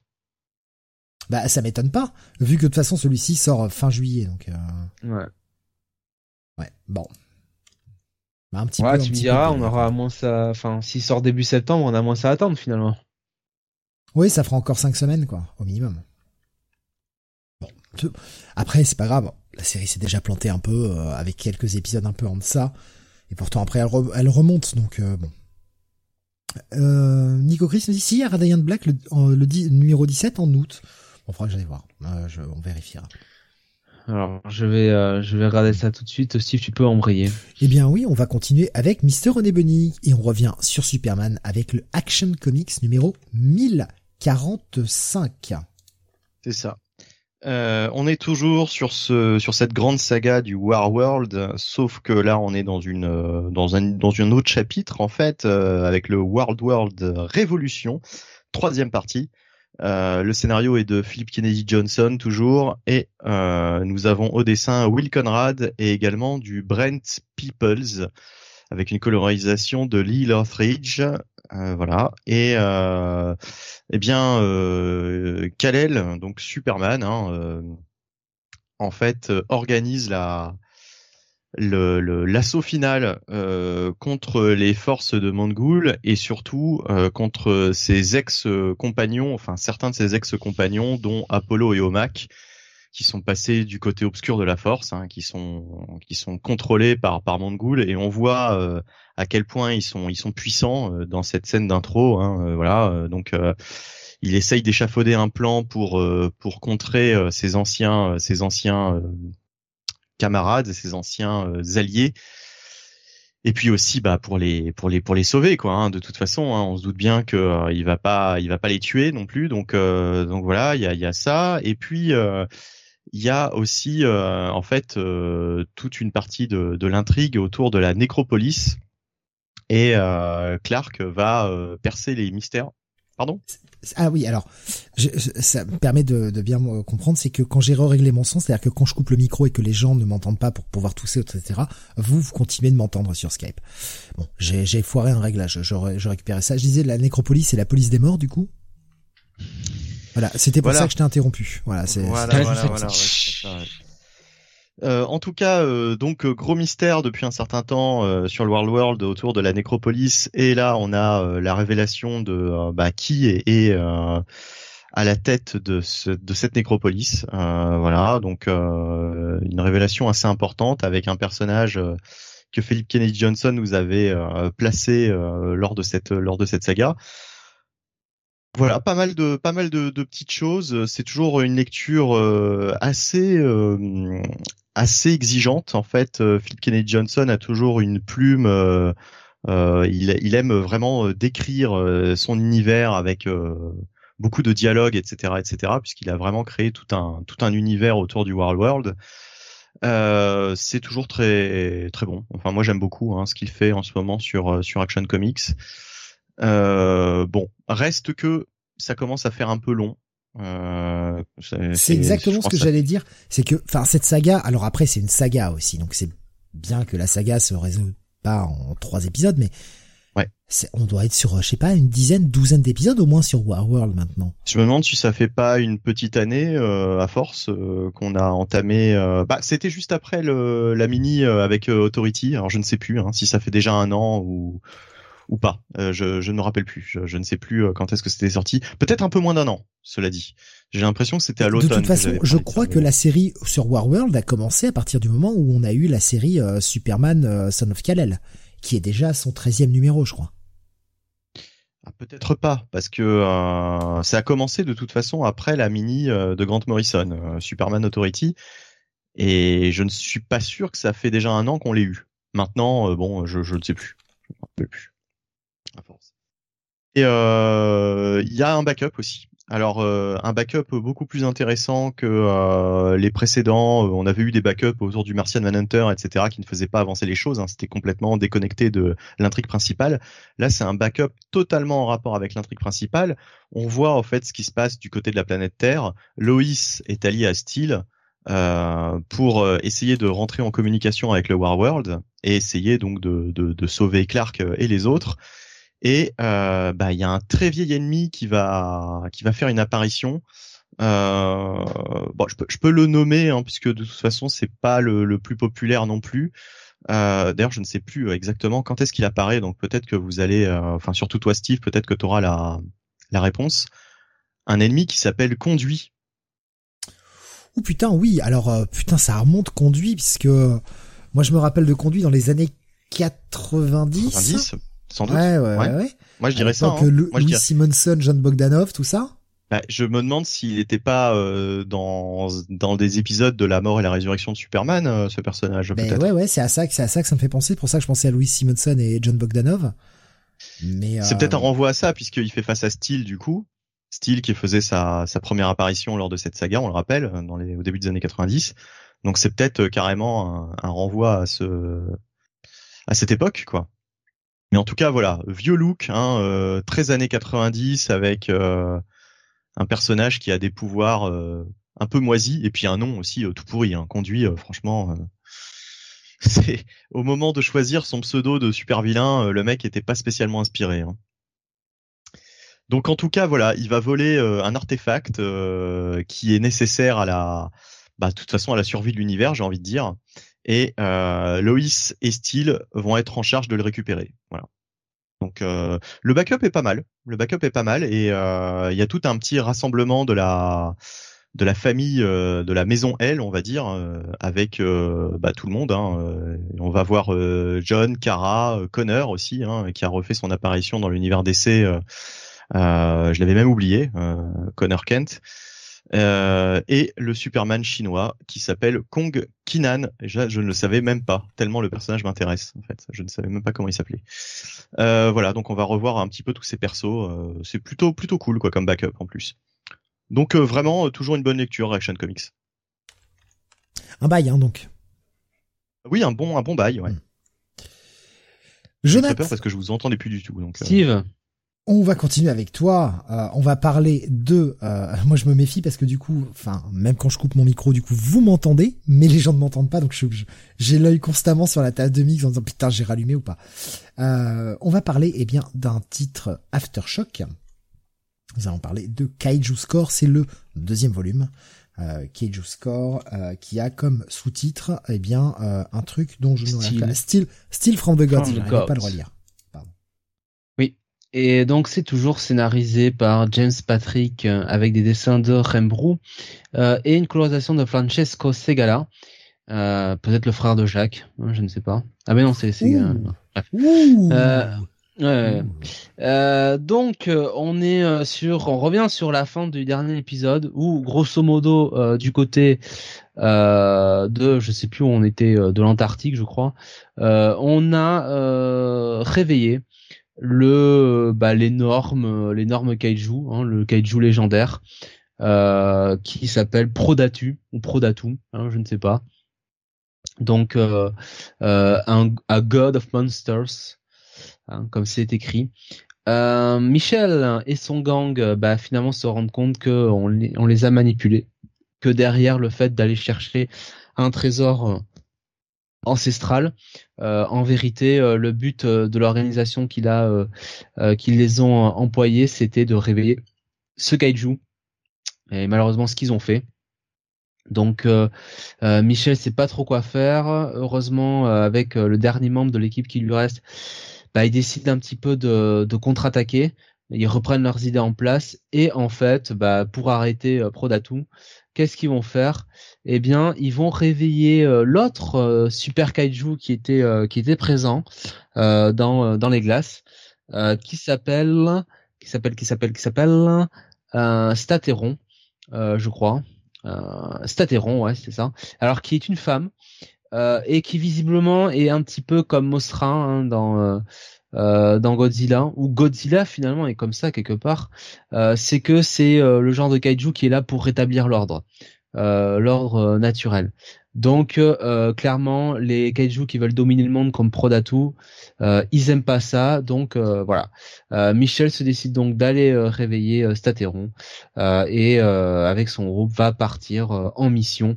ça va flinguer, ça va se friter entre kaiju. On va avoir une scène d'orgie aussi. bref, tout ça, c'est très coloré hein, pour finir pour finir la mini-série. Et, euh, et ça finit donc. Euh, et oui, c'est la fin, mon cher Steve. Alors les gens m'ont pas entendu, du coup, oui, c'est la fin. Ce dernier épisode, c'est la, la, la, question que je posais à Jonathan. Putain, c'est horrible. Et oui, c'est la fin, mon cher Steve. Euh, donc euh, dernier épisode. Euh, et alors, par contre, là, j'ai l'impression que c'est vraiment la fin. Donc pas d'annonce de suite. voilà, donc bah écoute, euh, sur cette sur cet épisode, euh, ce sera euh, sera sera peut-être un bon check-it, voilà.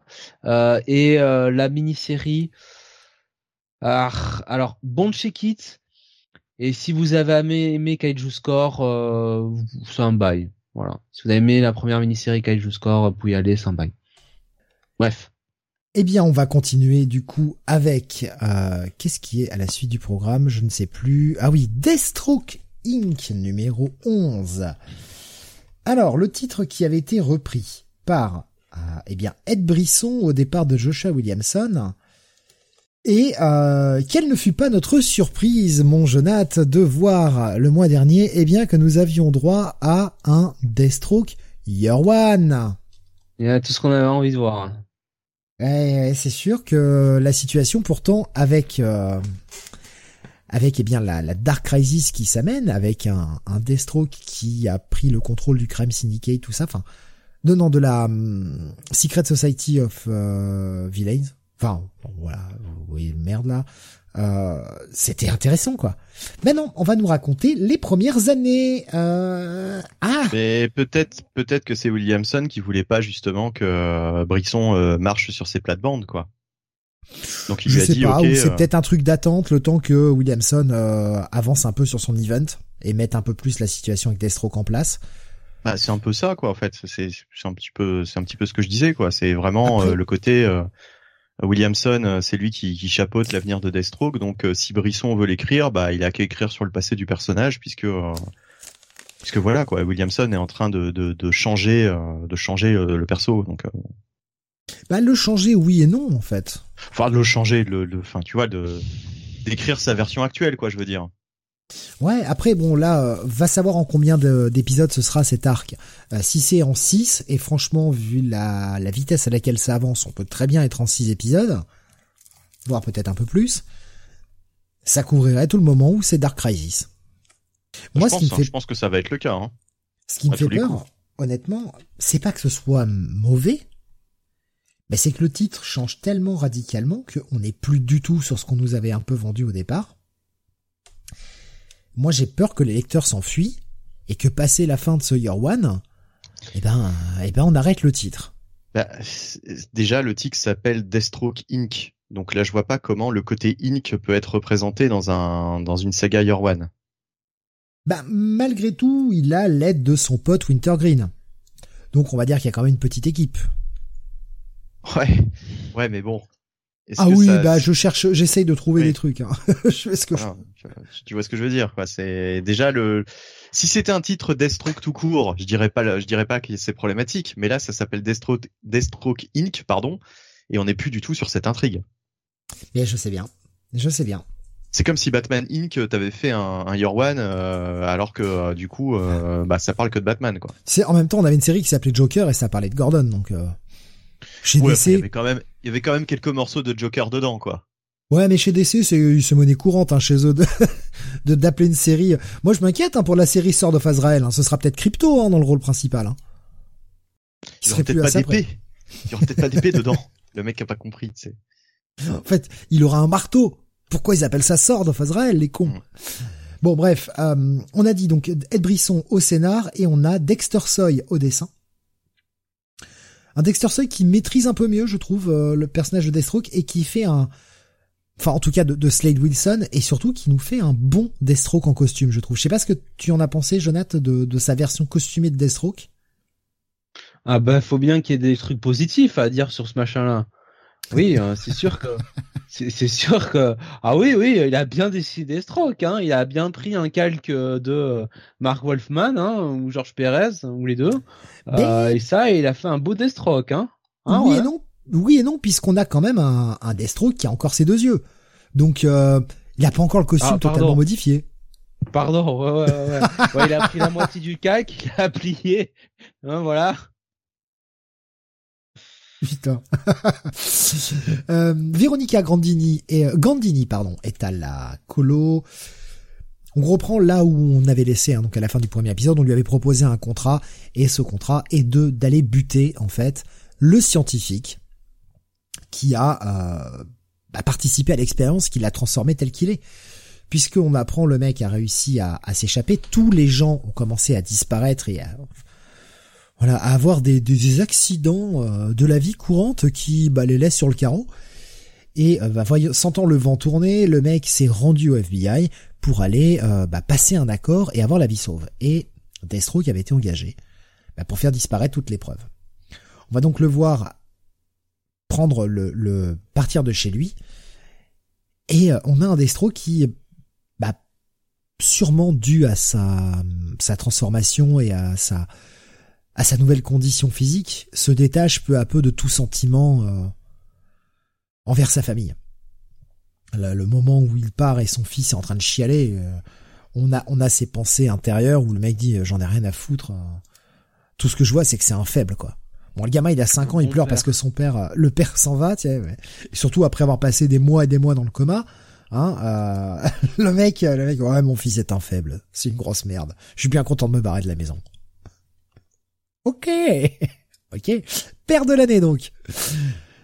Et on va le voir donc essayer d'accomplir ce premier contrat. Ça prend quand même un peu son temps.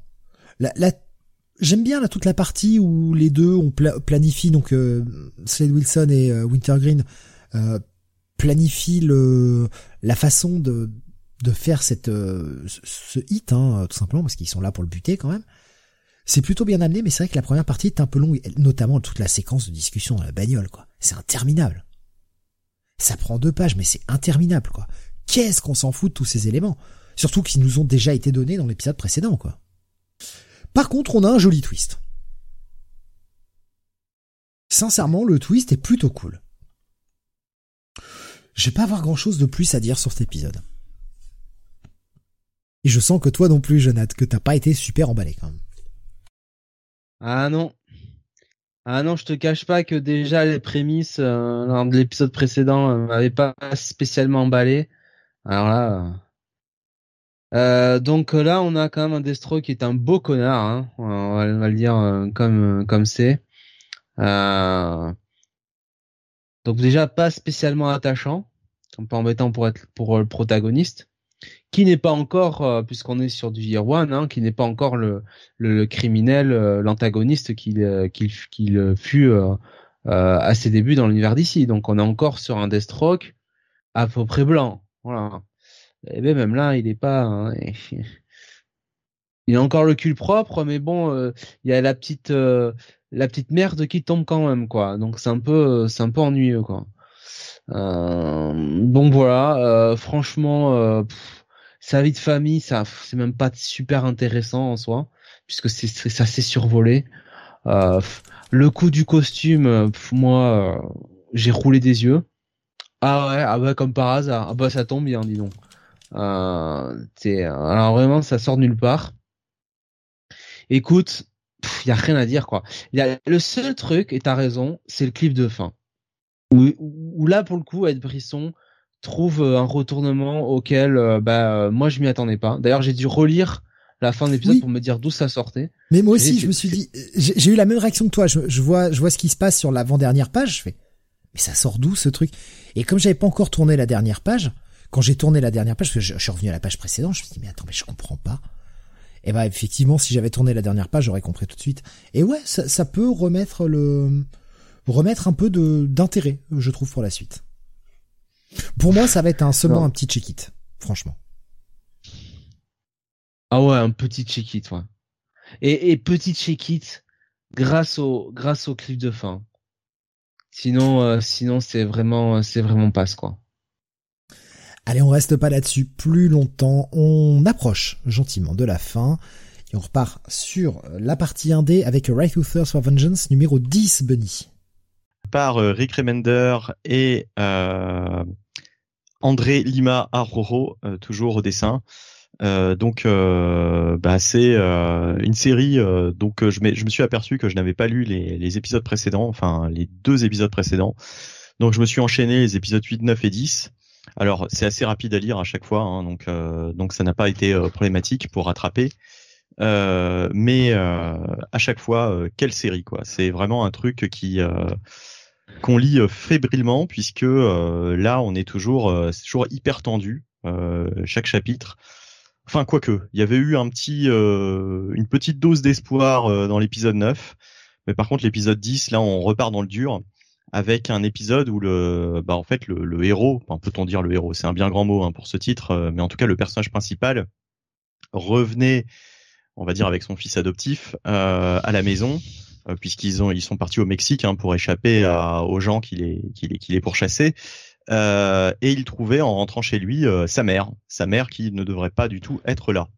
Donc surprise et évidemment c'est pas bon signe il va y avoir une embuscade et alors là ça va être un épisode hyper tendu, euh, toujours hyper bien mis en scène. C'est la force de cette série aussi, c'est d'être, euh, on a l'impression quasiment de regarder une série télé. Euh, il y a du plan par plan, enfin c'est c'est c'est vraiment hyper bien foutu et donc vraiment un épisode qui qui à chaque fois c'est voilà, on peut pas décrocher une seconde. Euh, et euh, ça va être euh, ça va être sans concession comme d'habitude. Hein. De toute façon, l'auteur nous, nous fait bien comprendre que tout le monde peut y passer. Il n'y a pas de il a pas de personnages qui qui sont immortels et qui et qui et qui peuvent survivre assurément à ce à ce titre. il est, on n'est pas à l'abri de voir l'un des personnages qu'on suit depuis le départ bah, y passer quoi à chaque à chaque numéro. et voilà et donc là ça va peut-être être le cas peut-être pas. Je vous laisse découvrir justement. En tout cas, euh, en tout cas, euh, bah voilà, on est, on repart euh, de plus belle dans le feu de l'action. ouais, c'est vraiment une série excellente. vraiment, Rick Remender là fait un boulot assez extraordinaire. Déjà 10 numéros et honnêtement, j'en demande. Je ne sais pas combien de temps ça va durer. Je ne sais pas s'il l'a prévu en 12 ou en plus que ça. Mais euh, là, il y a moyen encore que, il y a moyen encore que ça que ça continue pour quelques quelques numéros. Euh, je comment dire, j'envie la personne qui va lire ça en TPB et qui pourra lire euh, les dix numéros que j'ai lus là euh, au rythme mensuel, euh, qui pourra les lire d'une traite parce qu'il va prendre une grosse claque. dans la mesure où c'est vraiment, enfin déjà un seul numéro, c'est c'est vraiment c'est vraiment un shot d'adrénaline. Alors 10 de suite, enfin voilà.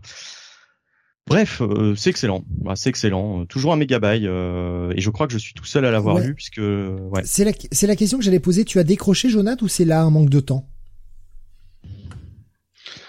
Un manque de temps et puis euh, j'avais déjà lu 44 titres cette semaine donc je me suis dit peut-être éviter le 45e.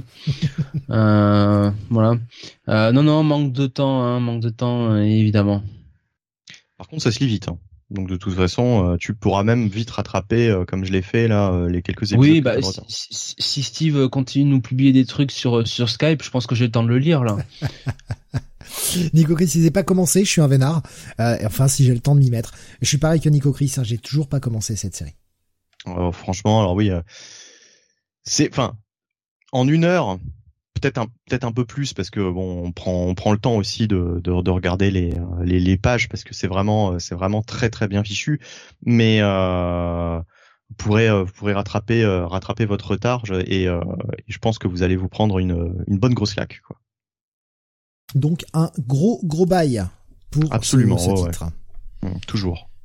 Par contre, évidemment, une série adulte. Hein. Alors là, c'est là, c'est c'est c'est je dirais même euh, je dirais même euh, euh, oui c'est c'est c'est c'est très très très très violent quoi.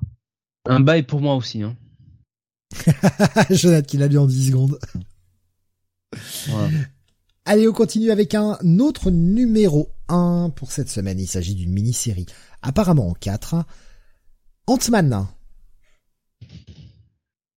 Et c'est toi, Jonathan. Oui. Et c'est scénarisé par Wing avec des dessins de Tom, Tom Reilly. Eh oui. et une colorisation de Jordi Belair. Euh, donc, euh, on, euh, alors, on a, alors ça c'est bien hein, parce que on a plusieurs timelines. On va commencer l'épisode donc, alors, En euh, 2545. ouais, 49. Euh, 49, Mais, euh, oui, pardon. 49. mais on est très dans le futur et donc on a une euh, une euh, comment dire un dessin qui est euh, voilà qui est un peu euh, un peu froid je dirais comme le futur quelque part euh, et euh, bah, Il n'y a pas d'ancrage a- d'ailleurs, hein, tu noteras hein, sur ce sur ce dessin euh, futur. Il n'y a pas d'ancrage, euh, c'est tout découpé. Enfin oui, ça fait très euh, visuellement c'est marquant et pourtant c'est le même dessinateur et visuellement il y a il y a vraiment euh, y a vraiment quelque chose quoi. J'ai bien aimé ce ce repère visuel.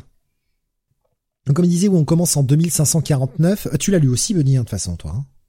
Et non, et non. En fait, je pensais avoir le temps de le lire et c'est le seul comique Ah, que je n'ai pas eu le temps de. Et je, ouais. croyais, je croyais que tu l'avais lu. Bah, Euh, au début, je, je m'étais mis dessus en fait. Mais, Bah euh, oui, mais c'est voilà. pour ça. Ouais, j'étais persuadé d'avoir vu ton nom dessus et euh, je me disais, bah, tu l'as lu aussi. Je voulais avoir ton avis sur cette partie graphique, mais bon, Non, bah, je me suis retiré comme comme souvent en cours de soirée. hein, je me retire avant la fin? À la fin, oui. Quand j'ai fait euh, mes petites affaires, comme Larry Habitant. Oh merde.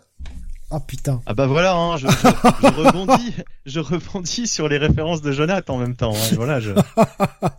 ouais, effectivement, Jonathan a été totalement déco. Euh, bon, on espère qu'il va revenir vite. Je vais prendre la suite. Donc, on a ce, ce gars qui euh, ben voilà, utilise une technologie qui s'appelle MAVL ou MRVL. D'ailleurs, c'est un R, je crois. voilà ah. Jonathan est de retour. Ah, super.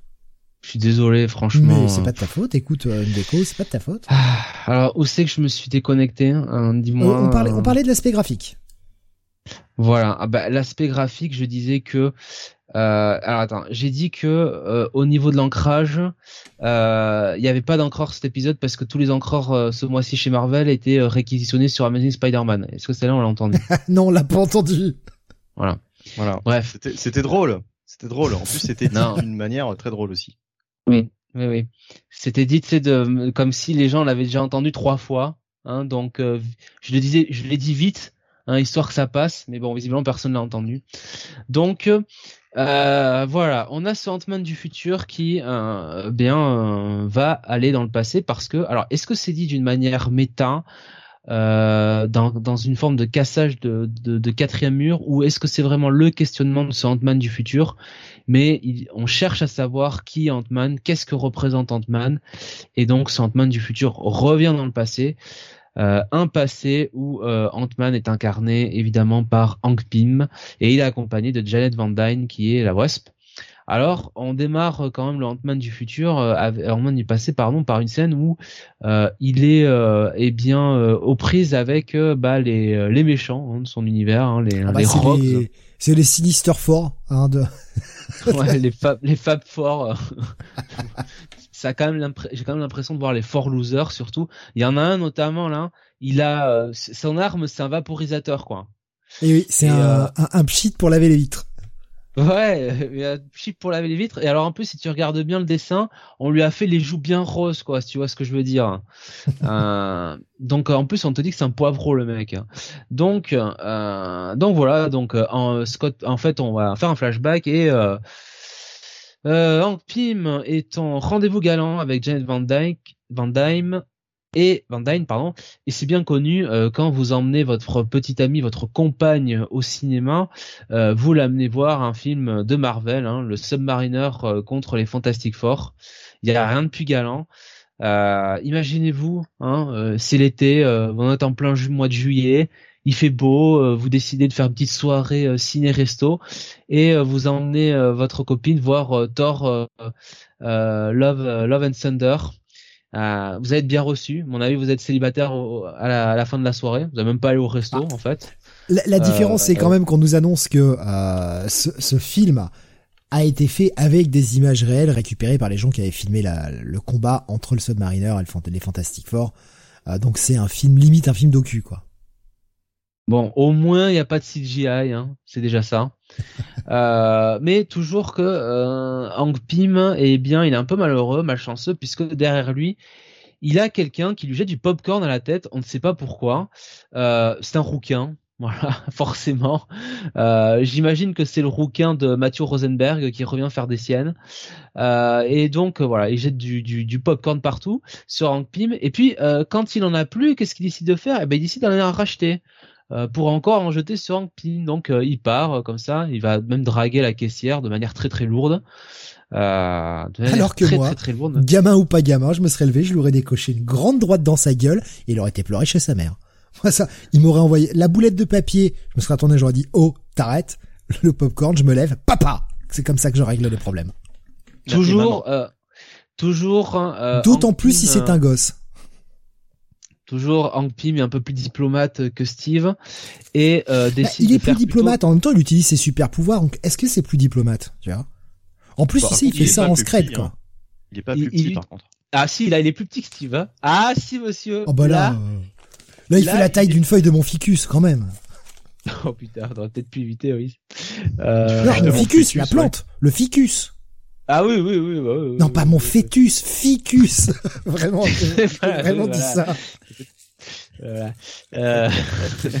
fœtus. J'imagine tellement un fœtus de Steve en plus. Mais encore, on a évité la blague sur les boules, hein, voilà. Mais, euh... Donc, euh... et donc, ce qui, est, ce qui, est, génial et ça va te faire plaisir, Bunny, c'est que Hank Pym, grâce à ses fourmis, eh bien, va faire courir le rouquin. Euh, et donc le ça fait plaisir, dis donc. Enfin oui oui oui, c'est dingue, hein. ils donnent tous les mots. Il y a toujours des rouquins qui, qui courent dans, dans ces comics, c'est incroyable. Hein Ça se demandait qui les scénarise. Et donc le rouquin euh, dégage hein, euh, du cinéma et ça permet à un des méchants de repérer euh, Kang Pym est là. Euh, et, euh, et donc Hank Pym surtout, bah, le truc important c'est qu'il va rencontrer ce Hank Pym du futur. Et bah, pas forcément Hank Pym, c'est en tout cas c'est un Ant-Man plus qu'autre chose. Oui, c'est Ant-Man du futur. Oui, je, je, me, je, me, je me perds. Euh, euh ces fourmis, elles sont partout. Je n'aime pas les fourmis. Euh, donc, euh, donc voilà. Euh, je sais plus où j'en suis. Voilà. Donc euh, la fourmi, non, Ant-Man essaye d'aller voir où est le, d'aller d'aller voir où part le, le Ant-Man du futur, mais finalement il perd sa trace. Il rencontre un certain Scott. on ne vous dit pas qui c'est. je sais, sais pas qui c'est, hein, Scott, Scott Snyder probablement, Scott Summer. Euh, et euh, pendant ce temps, eh bien, euh, Ant-Man va être euh, attaqué par le poivreau avec son vaporisateur, et ça a l'air de faire effet puisque ça neutralise ses pouvoirs, ça le paralyse, et Ant-Man va être euh, va être enlevé, hein, tout simplement. Euh, voilà, et ça va être un peu la Java. Euh, donc donc voilà. alors j'ai donc heureusement les Ant-Man arrive à utiliser fourmis pour appeler à l'aide et appeler à l'aide eh bien sa femme, hein, sa, sa, petite amie Janet Van Dyne. On va pas trop trop en raconter, mais voilà, on va s'arrêter là. Euh, je dis plus rien. Je ne sais plus où j'en suis, de toute façon. Dans Parce que franchement, ce que j'ai beaucoup aimé une page dans de la fin, comme pour détective. Ce que j'ai vraiment beaucoup aimé dans l'épisode, c'est en fait la non seulement la, double narration temporelle, mais la double narration graphique. C'est-à-dire qu'on a d'un côté, euh, comme on l'a dit au début, ce côté très euh, très futuriste, très froid. Voilà, tu vois tout de suite ce côté futur, et après ce dessin vraiment à l'ancienne, façon comique des années 60, avec plein de références à des Tales to Astonish. On voit qu'il a fait le boulot à à Wing pardon, comme d'habitude. Euh, il a été euh, chercher le, côté référence, le côté passé. Le mec a envie de s'éclater avec bah, justement toute l'histoire de l'univers Marvel. Et de ce côté-là, ça fonctionne super bien. C'est un véritable épisode à l'ancienne, raconté comme un épisode à l'ancienne aussi, même dans la narration, dans les dialogues, tout ça. Et pourtant, il reste très agréable à lire c'est pas trop lourd. C'est pas du Stanley, quoi. Parce qu'aujourd'hui, Stanley, c'est hyper lourd à lire. À un moment, faut arrêter de se mentir. Stanley des années 60, c'est hyper chiant. Je suis en train d'en relire plein, c'est hyper chiant. Même à l'époque, j'ai envie de te dire. Ouais, ouais, ouais. Mais alors là, d'autant plus, je les lis en VO maintenant, et euh, je peux dire qu'à l'époque, au moins, je les lisais en VF, quoi. Mais maintenant, je les lis en VO, putain. Ça blablate pour ne rien dire, putain. Qu'est-ce que ça raconte rien tu peux virer la moitié des bulles et tu perds pas le fil quoi. Non là franchement toutes les bulles. Alors il y a le petit côté où des fois la narration te dit un peu ce que tu vois. C'est le code, mais malgré tout, ça reste très agréable à lire et vraiment il y a aucun moment où je me suis dit oh putain c'est long, c'est lourd, c'est chiant quoi. Non non c'est vraiment très fluide. Et puis on a ce twist. On a ce twist où euh, eh ben, le mec du futur va revenir pour eh bien confronter Hank Pym à, à quelque chose et c'est surtout ce qu'on nous annonce pour la suite et je pensais pas que la série partirait dans cette direction. J'avais lu juste la sollicitation du premier épisode et en fait ça m'a totalement surpris. Ce à quoi on, va s'attendre dans le, enfin ce dont on va nous parler dans le 2, je vais pas vous le révéler, hein, lisez la fin du comic, c'est marqué next et on vous raconte un tout petit peu, euh, on vous donne en tout cas des pistes pour ce qui va se passer sur la suite. Je m'attendais pas à cette direction-là du tout. Ça part sur complètement autre chose et en fait, bah, c'est une bonne idée. Finalement, je trouve que c'est une bonne idée. Je suis vraiment très curieux d'aller voir la suite. Ouais, bah moi j'ai euh, j'ai beaucoup aimé ce premier numéro, très bon dessin. Euh, J'aime beaucoup cette dichotomie entre les, deux époques. Euh, et puis ouais, une histoire une histoire très intéressante et et qui prend alors peut-être pas le le, le tournant que on s'attendait au début de l'épisode, mais pour moi euh, quand même euh, le tournant le plus intéressant, quoi, malgré tout. Bah ouais, bonne petite pioche, encore une bonne réussite de la part d'Alewing. Ouais, ouais, bah écoute, euh, Alewing en ce moment, hein, X-Men Red hein, notamment, ils enchaînent. Hein. À Defenders aussi, je crois, pour toi, Jonathan. oui, voilà, t'avais moins aimé la semaine dernière. C'est pour ça que, que je disais ça. Moins aimé, mais pas forcément détesté non plus. Non, non. Mais bon, pas sûr que t'ailles lire le 2, quoi. pas sûr, non. Moi, j'aime beaucoup hein, ce côté. J'aime bien quand il va explorer le passé. Je trouve qu'il s'en sert relativement bien. Et on, sent que le mec, soit il potasse vraiment, et il fait vraiment des recherches auparavant. Et je pense qu'il y a quand même cet aspect recherche pour pas faire de conneries. Mais je pense aussi que c'est un véritable amoureux de la continuité de l'univers Marvel. Et ça fait plaisir d'avoir des scénaristes comme ça. Quoi. Franchement, c'est hyper agréable. Ben bon petit bail, ouais. Bon petit bail. Franchement, visuellement. Ah oui, un bail, hein, pour moi. Ouais. Ouais. Allez, on reste. Euh... Nico Chris qui nous a changé le, logo Rire Chanson, il a mis Rire Comics. peut-être renommer l'émission. Bientôt le numéro 600, on va peut-être changer de nom. Hein. Allez, un, un rebranding, Rire Comics, c'est pas mal.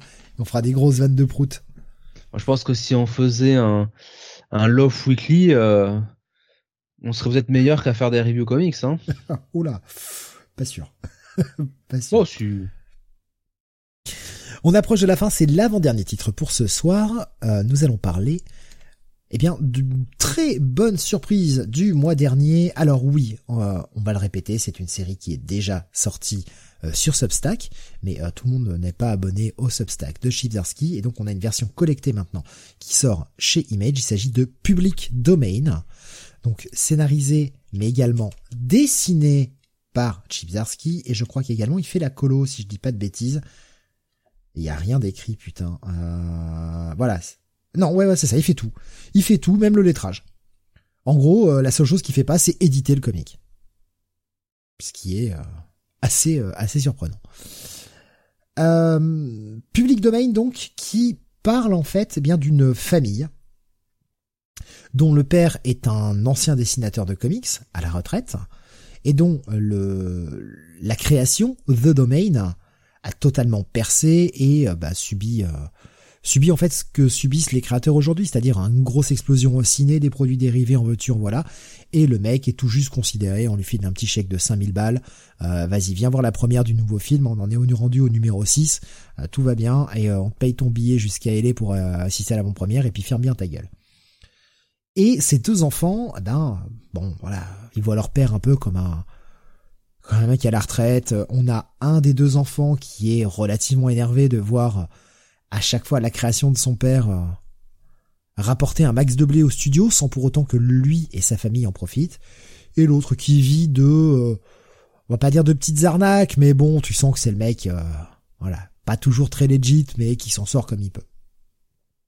Et à la fin du premier épisode, on avait eh bien une jeune journaliste qui tombait sur des contrats. et qui tombait notamment en fouillant des, vieilles planches, etc. Puisqu'on lui avait demandé eh bien d'aller chercher au fin fond de l'entrepôt du nouveau matos adapté pour un futur film, et elle tombe eh bien sur l'original du contrat qui montre qu'en fait, eh bien le père de cette famille détient la moitié des droits de la création et même détient tous les droits de la création. Ce qui euh, eh bien va complètement changer leur vie et on va avoir eh bien la famille qui va un petit peu se déchirer quant à la marche à suivre pour la suite. Est-ce qu'on va attaquer le studio? Est-ce qu'on va essayer de se coucher pour euh, eh bien peut-être euh, prendre un peu d'argent mais être sûr de que ça traîne pas dans les tribunaux pendant longtemps? Et la famille va plus ou moins éclater euh, par rapport à cette décision à prendre. C'est super bien écrit, putain. Chaque personnage a, a sa propre voix, tu t'attaches très vite au personnage. Déjà dès le premier épisode, on était relativement bien attaché à chaque membre de la famille. Et plus ça continue, plus c'est intéressant parce que il y a quand même pas mal de sujets euh, quand on aime un peu le comics qui sont abordés, qui sont euh, bah, des sujets un peu prépondérants aujourd'hui. Et les attitudes de chacun des membres de cette famille est plutôt cool. Je sais pas ce que tu en as pensé, Jonathan, de ce second épisode. Moi, j'ai trouvé ça très bien. Le parfait euh, follow-up avec bah, ce personnage de Miles qui est un petit peu quand même le connard de la bande, hein, qui est un peu, euh, qui est un peu tête à claque. Ouais, alors qu'il paraissait être le, plus sympa et le plus réfléchi dans le premier épisode justement. je suis même pas sûr, franchement, parce que je le trouvais très, euh, comment dire, très, euh, très dur vis-à-vis de son, son frère notamment, mmh. avec les idées quand même. Vis-à-vis de son père aussi, il était pas tendre avec son père. Hein. Il était pas tendre, enfin pour quelqu'un justement qui est censé euh, être le personnage qui prenait de la hauteur, euh, je le trouvais un peu justement euh, un peu comment on appelle ça? Pas bas du front, c'est pas ça l'expression que je veux dire, c'est un peu vindicatif, tu vois. Mmh. ouais, je sais plus trop exactement comment, comment expliquer, mais disons que c'était pas. Pour moi, c'était le plus radical de la famille, quoi. On va dire comme ça. Et, euh, et là, ça se confirme en fait sur cet épisode puisque euh, vraiment c'est celui qui est le plus euh, euh déterminé à, à, à, faire en sorte que son père récupère les droits de, de domaine. Et euh, alors que son frère, lui, je vais pas dire qu'il est contre, mais lui il est plus mesuré et, il est étonnamment plus calme. Il dit bah d'abord peut-être passer par un avocat. Propose même mmh. son avocat. Oh putain, cette avocate. Bah, j'ai tout de suite pensé à, à merde, j'ai plus son nom, euh, l'avocate euh, dans euh, The Good Wife, tu sais, euh, celle qui qui s'occupe de bah, la, la, femme de toute façon à la vie, je crois, de d'Alan Cummings, il me semble. C'est la rousse là. Ah ah ouais, c'est sa femme. Je crois que c'est sa femme, hein, il me semble tu sais c'est la, la la fille qui est un peu un peu un peu délurée comme ça qui qui qui au départ enfin qui s'occupe de Will à un moment enfin tu vois euh, hmm. ah, ou je sais plus si elle est avec non je crois pas que je crois pas qu'il est avec elle Alan Cummings. Bon je sais plus. Euh, non c'est pas bah tiens je sais pourquoi. Je confonds comment il s'appelle euh, l'acteur qu'il y a dans euh, euh, dans Person of Interest et aussi dans Lost Michael euh, qui fait, euh, qui du coup euh, Monsieur Monsieur Joboite. Ouais, je, je, vois sa tête. Et c'est, euh... alors je sais plus.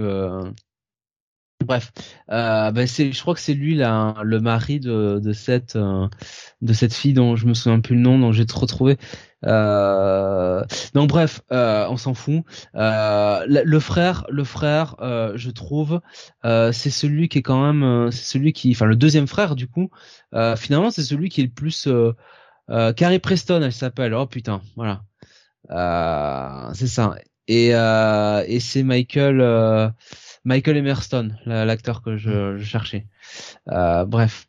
Euh, donc euh, le deuxième frère, en fait, c'est celui qui finalement, euh, alors qu'il était présenté comme un peu le frère bohème, un peu, tu sais, celui qui est toujours en train de chercher un peu de fric, assez ouais, un facilement, peu toujours la banane aux lèvres, alors qu'au final, bon, c'est un peu la merde.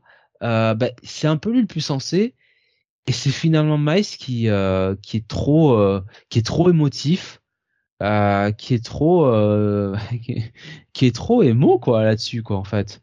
Et euh, et ça va ça l'amène finalement à faire une erreur. Et et le dialogue de fin là écrit par Chibzarski alors je ne sais pas si c'est une scène qu'il a vécue lui-même hein mais moi ça m'a ça m'a beaucoup parlé quoi donc, euh... ce que j'aime bien, c'est ce shift, c'est-à-dire te, te montrer un, frère un peu bohème qui vit un peu d'escroquerie ou en tout cas de, de, de business euh, tout juste legit, qui te donne l'impression que ça va être le mec un peu gripsou s'il y a trois sous à se faire, euh, voilà, va, va foncer dans le tas. Et l'autre qui a son boulot, qui est euh, qui paraît propre sur lui, machin, qui va être le plus réfléchi. Et finalement, on a une espèce d'inversion des des deux comportements finalement celui qui a l'air euh, d'être euh, de, bien vivre, en tout cas de vivre correctement, et celui qui veut plus d'argent et celui qui n'en a pas forcément beaucoup, celui dont il, qui s'en fout en fait. Puis j'aime bien ce qui, comme tu le disais, hein, ce, dialogue de fin, mais tu sens qu'il y a quelque chose qui se trame dessous. Il nous révèle pas là, euh, on aura la, on aura, je pense, la réponse dans le prochain épisode, mais il y a, il y a quelque chose encore en dessous qui nous est pas complètement dévoilé, qui va expliquer peut-être le comportement euh, de, de, ce personnage-là. Il y a un petit détail aussi auquel j'avais pas forcément prêté attention, qui m'a beaucoup plus frappé dans ce dans ce premier épisode, dans ce deuxième épisode, mais des, des, petits détails, tout bête, mais par exemple quand il a créé ses personnages, tu vois le père et tu vois que sur chacun des fils, en fait, chacun des fils a une des caractéristiques du père, sans pour autant lui ressembler euh, à fond. Et euh, tu, tu vois, enfin tu vois le côté ils sont membres de la même famille. C'est des petits détails, tout simples, mais euh, tout ça, ça participe vraiment à, l'immersion dans ce dans ce récit et l'histoire est vraiment bien, en fait. C'est vraiment cool, c'est bien écrit comme d'habitude. Visuellement, c'est pas c'est pas dingue visuellement, mais ça fait juste assez le job et c'est pas une série qui mérite des épisodes, enfin des, des dessins ultra dingues. On est c'est vrai qu'on on, le dit un peu des fois sous forme de blague, mais là on est clairement sur euh, sur une série tranche de vie. Et ça fonctionne super bien. Oui, mais là il y a la vie dans la tranche de vie. non, franchement, c'est une très très bonne réussite ce truc. Ah, pour moi, c'est un gros gros bail. Peut-être un des meilleurs trucs que j'ai lu cette semaine. Ah oui, totalement. Et on arrive au dernier épisode pour ce soir et on va finir avec du Marvel. Il s'agit du Venom numéro 9. Bunny, c'est à toi que on a filé ce bébé. Allez Wing au scénario, encore lui, Brian Hitch au dessin, Andrew Curry à l'ancrage. Euh, et Alex Sinclair à la colorisation. Et je crois, crois qu'on peut le dire tout de suite, c'est quand même nettement mieux quand c'est Wing qui écrit Venom que quand c'est Ramvé. Hein.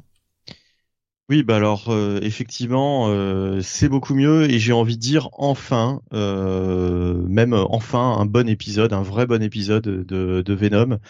Il aura fallu attendre neuf oh, numéros pour que vraiment le, dernier, le dernier était pas mal quand même, le 8 était pas mal. Hein, le dernier était pas mal et mais c'est vraiment ce, ce neuvième épisode qui qui m'a vraiment le plus plu jusque là. Euh, donc, euh, on est très loin des épisodes où euh, Dylan fait équipe avec des motards pour affronter un symbiote ou je ne sais quoi. Enfin, même pas d'ailleurs, c'était pour affronter une autre équipe de bikers. Enfin, c'était sans intérêt. Là, on revient à l'essentiel avec donc Eddie Brock qui a croisé la route de Kang, qui lui fait plusieurs révélations. Euh, D'ailleurs, euh, dès le premier épisode, hein, on se rappelle euh, dans les visions d'Eddie Brock, euh, il y avait Kang et ça, ça, m'intriguait. Ça faisait partie des, subplots comme ça que j'avais le plus envie de, de suivre. Donc on y est et surtout dans cet épisode, en fait, Wing va totalement faire des rappels au tout premier épisode de la série en nous remontrant en fait certaines scènes sous un autre point de vue et euh, en nous expliquant eh bien exactement qu'est-ce que c'était en fait tout le bordel au début avec euh, euh, les différents Eddie Brock qui communiquaient avec Dylan, quel était le vrai, quel était le faux? Il y avait tout un jeu là-dessus, on savait pas trop. Là maintenant, tout est beaucoup plus clair et on retrouve bien sûr le personnage de, euh, de ben, j'ai oublié son nom. Euh, je l'avais en tête il y a 30 secondes. Euh, le, le, le, symbiote, le symbiote du futur là, grande menace. Meridius. Meridius, voilà, exactement, Meridius. Euh, on le retrouve bien sûr euh, au cœur de tout ça, hein, euh, puisque c'est lui aussi qui brouille un petit peu les cartes depuis le début. donc voilà, il y a il y tout tout ça qui se remet en place. En fait, Alewig nous nous montre un petit peu comment tout s'est goupillé et enfin ça a du sens parce qu'au début on pouvait être un petit peu perdu. là tout est beaucoup plus clair et puis, euh, et puis oui, ça devient beaucoup plus intéressant, ça devient beaucoup plus passionnant. Euh, euh, on a, on commence vraiment à avoir peur pour le pour Dylan, alors que lorsqu'il était avec des bikers, on n'en avait rien à faire. Là, quand même, le le, le cliff est vachement euh, vachement prenant. Euh, il y a une, révélation, une, une, révélation pardon sur Bedlam, hein, sur ce fameux symbiote qu'on a pu croiser dans les dans les précédents numéros. Euh, non, franchement, il se passe, euh, il se passe pas mal de choses et euh, et c'est euh, et c'est c'est vraiment intéressant quoi. De toute façon, dès qu'il y a Kang dans une intrigue, euh, euh, tout de suite ça devient ça devient beaucoup plus intéressant avec évidemment des des paradoxes temporels et ce genre de choses. Moi, j'aime beaucoup ce type d'histoire. Et Kang, bah, de toute façon, on va le voir beaucoup, à mon avis, dans l'univers Marvel. Enfin, ça a déjà commencé. Hein, on le voit dans pas mal de séries. Euh, Est-ce que c'est dû au fait que le prochain Avengers a pour thème euh, Kang? Euh, Bon, évidemment, on n'est pas dupe, hein, on, se doute bien que c'est pour ça. Donc, euh, on va bouffer du Kang, à mon avis. Mais pour le moment, en tout cas, quand Kang est là, bah, c'est plutôt pas mal. Donc voilà, très bon, très bon épisode. Je vais vous laisser prendre la suite. Qu'est-ce que tu as pensé de ce de neuvième épisode de Venom? Ah, moi j'ai beaucoup aimé, comme tous les épisodes écrits de toute façon par les Wings sur cette série. Euh, et je dirais même ça va au-delà de, du simple fait que c'est Ali Wing euh, au scénario. Je pense que l'histoire est tout simplement beaucoup plus intéressante quand euh, Eddie Brock est le protagoniste. Voilà. Quand, quand l'histoire est racontée euh, sous euh, sous enfin quand est racontée par par Eddie Brock et qu'on suit et qu'on le suit lui et ses péripéties avec là en plus quand même un adversaire comme Kang euh, bah, tout de suite ça devient quand même beaucoup beaucoup plus intéressant avec Meridius aussi. Euh, voilà, euh, voilà, je suis désolé pour le personnage de Dylan, mais euh, bon, Dylan et les bikers, bon, c'est pas mais c'est surtout que c'est surtout Ramvey qui a pas su le rendre intéressant parce que Dylan sous les crayons de, de Kate, enfin en tout cas sous la plume de Kate, il était pas mauvais en fait.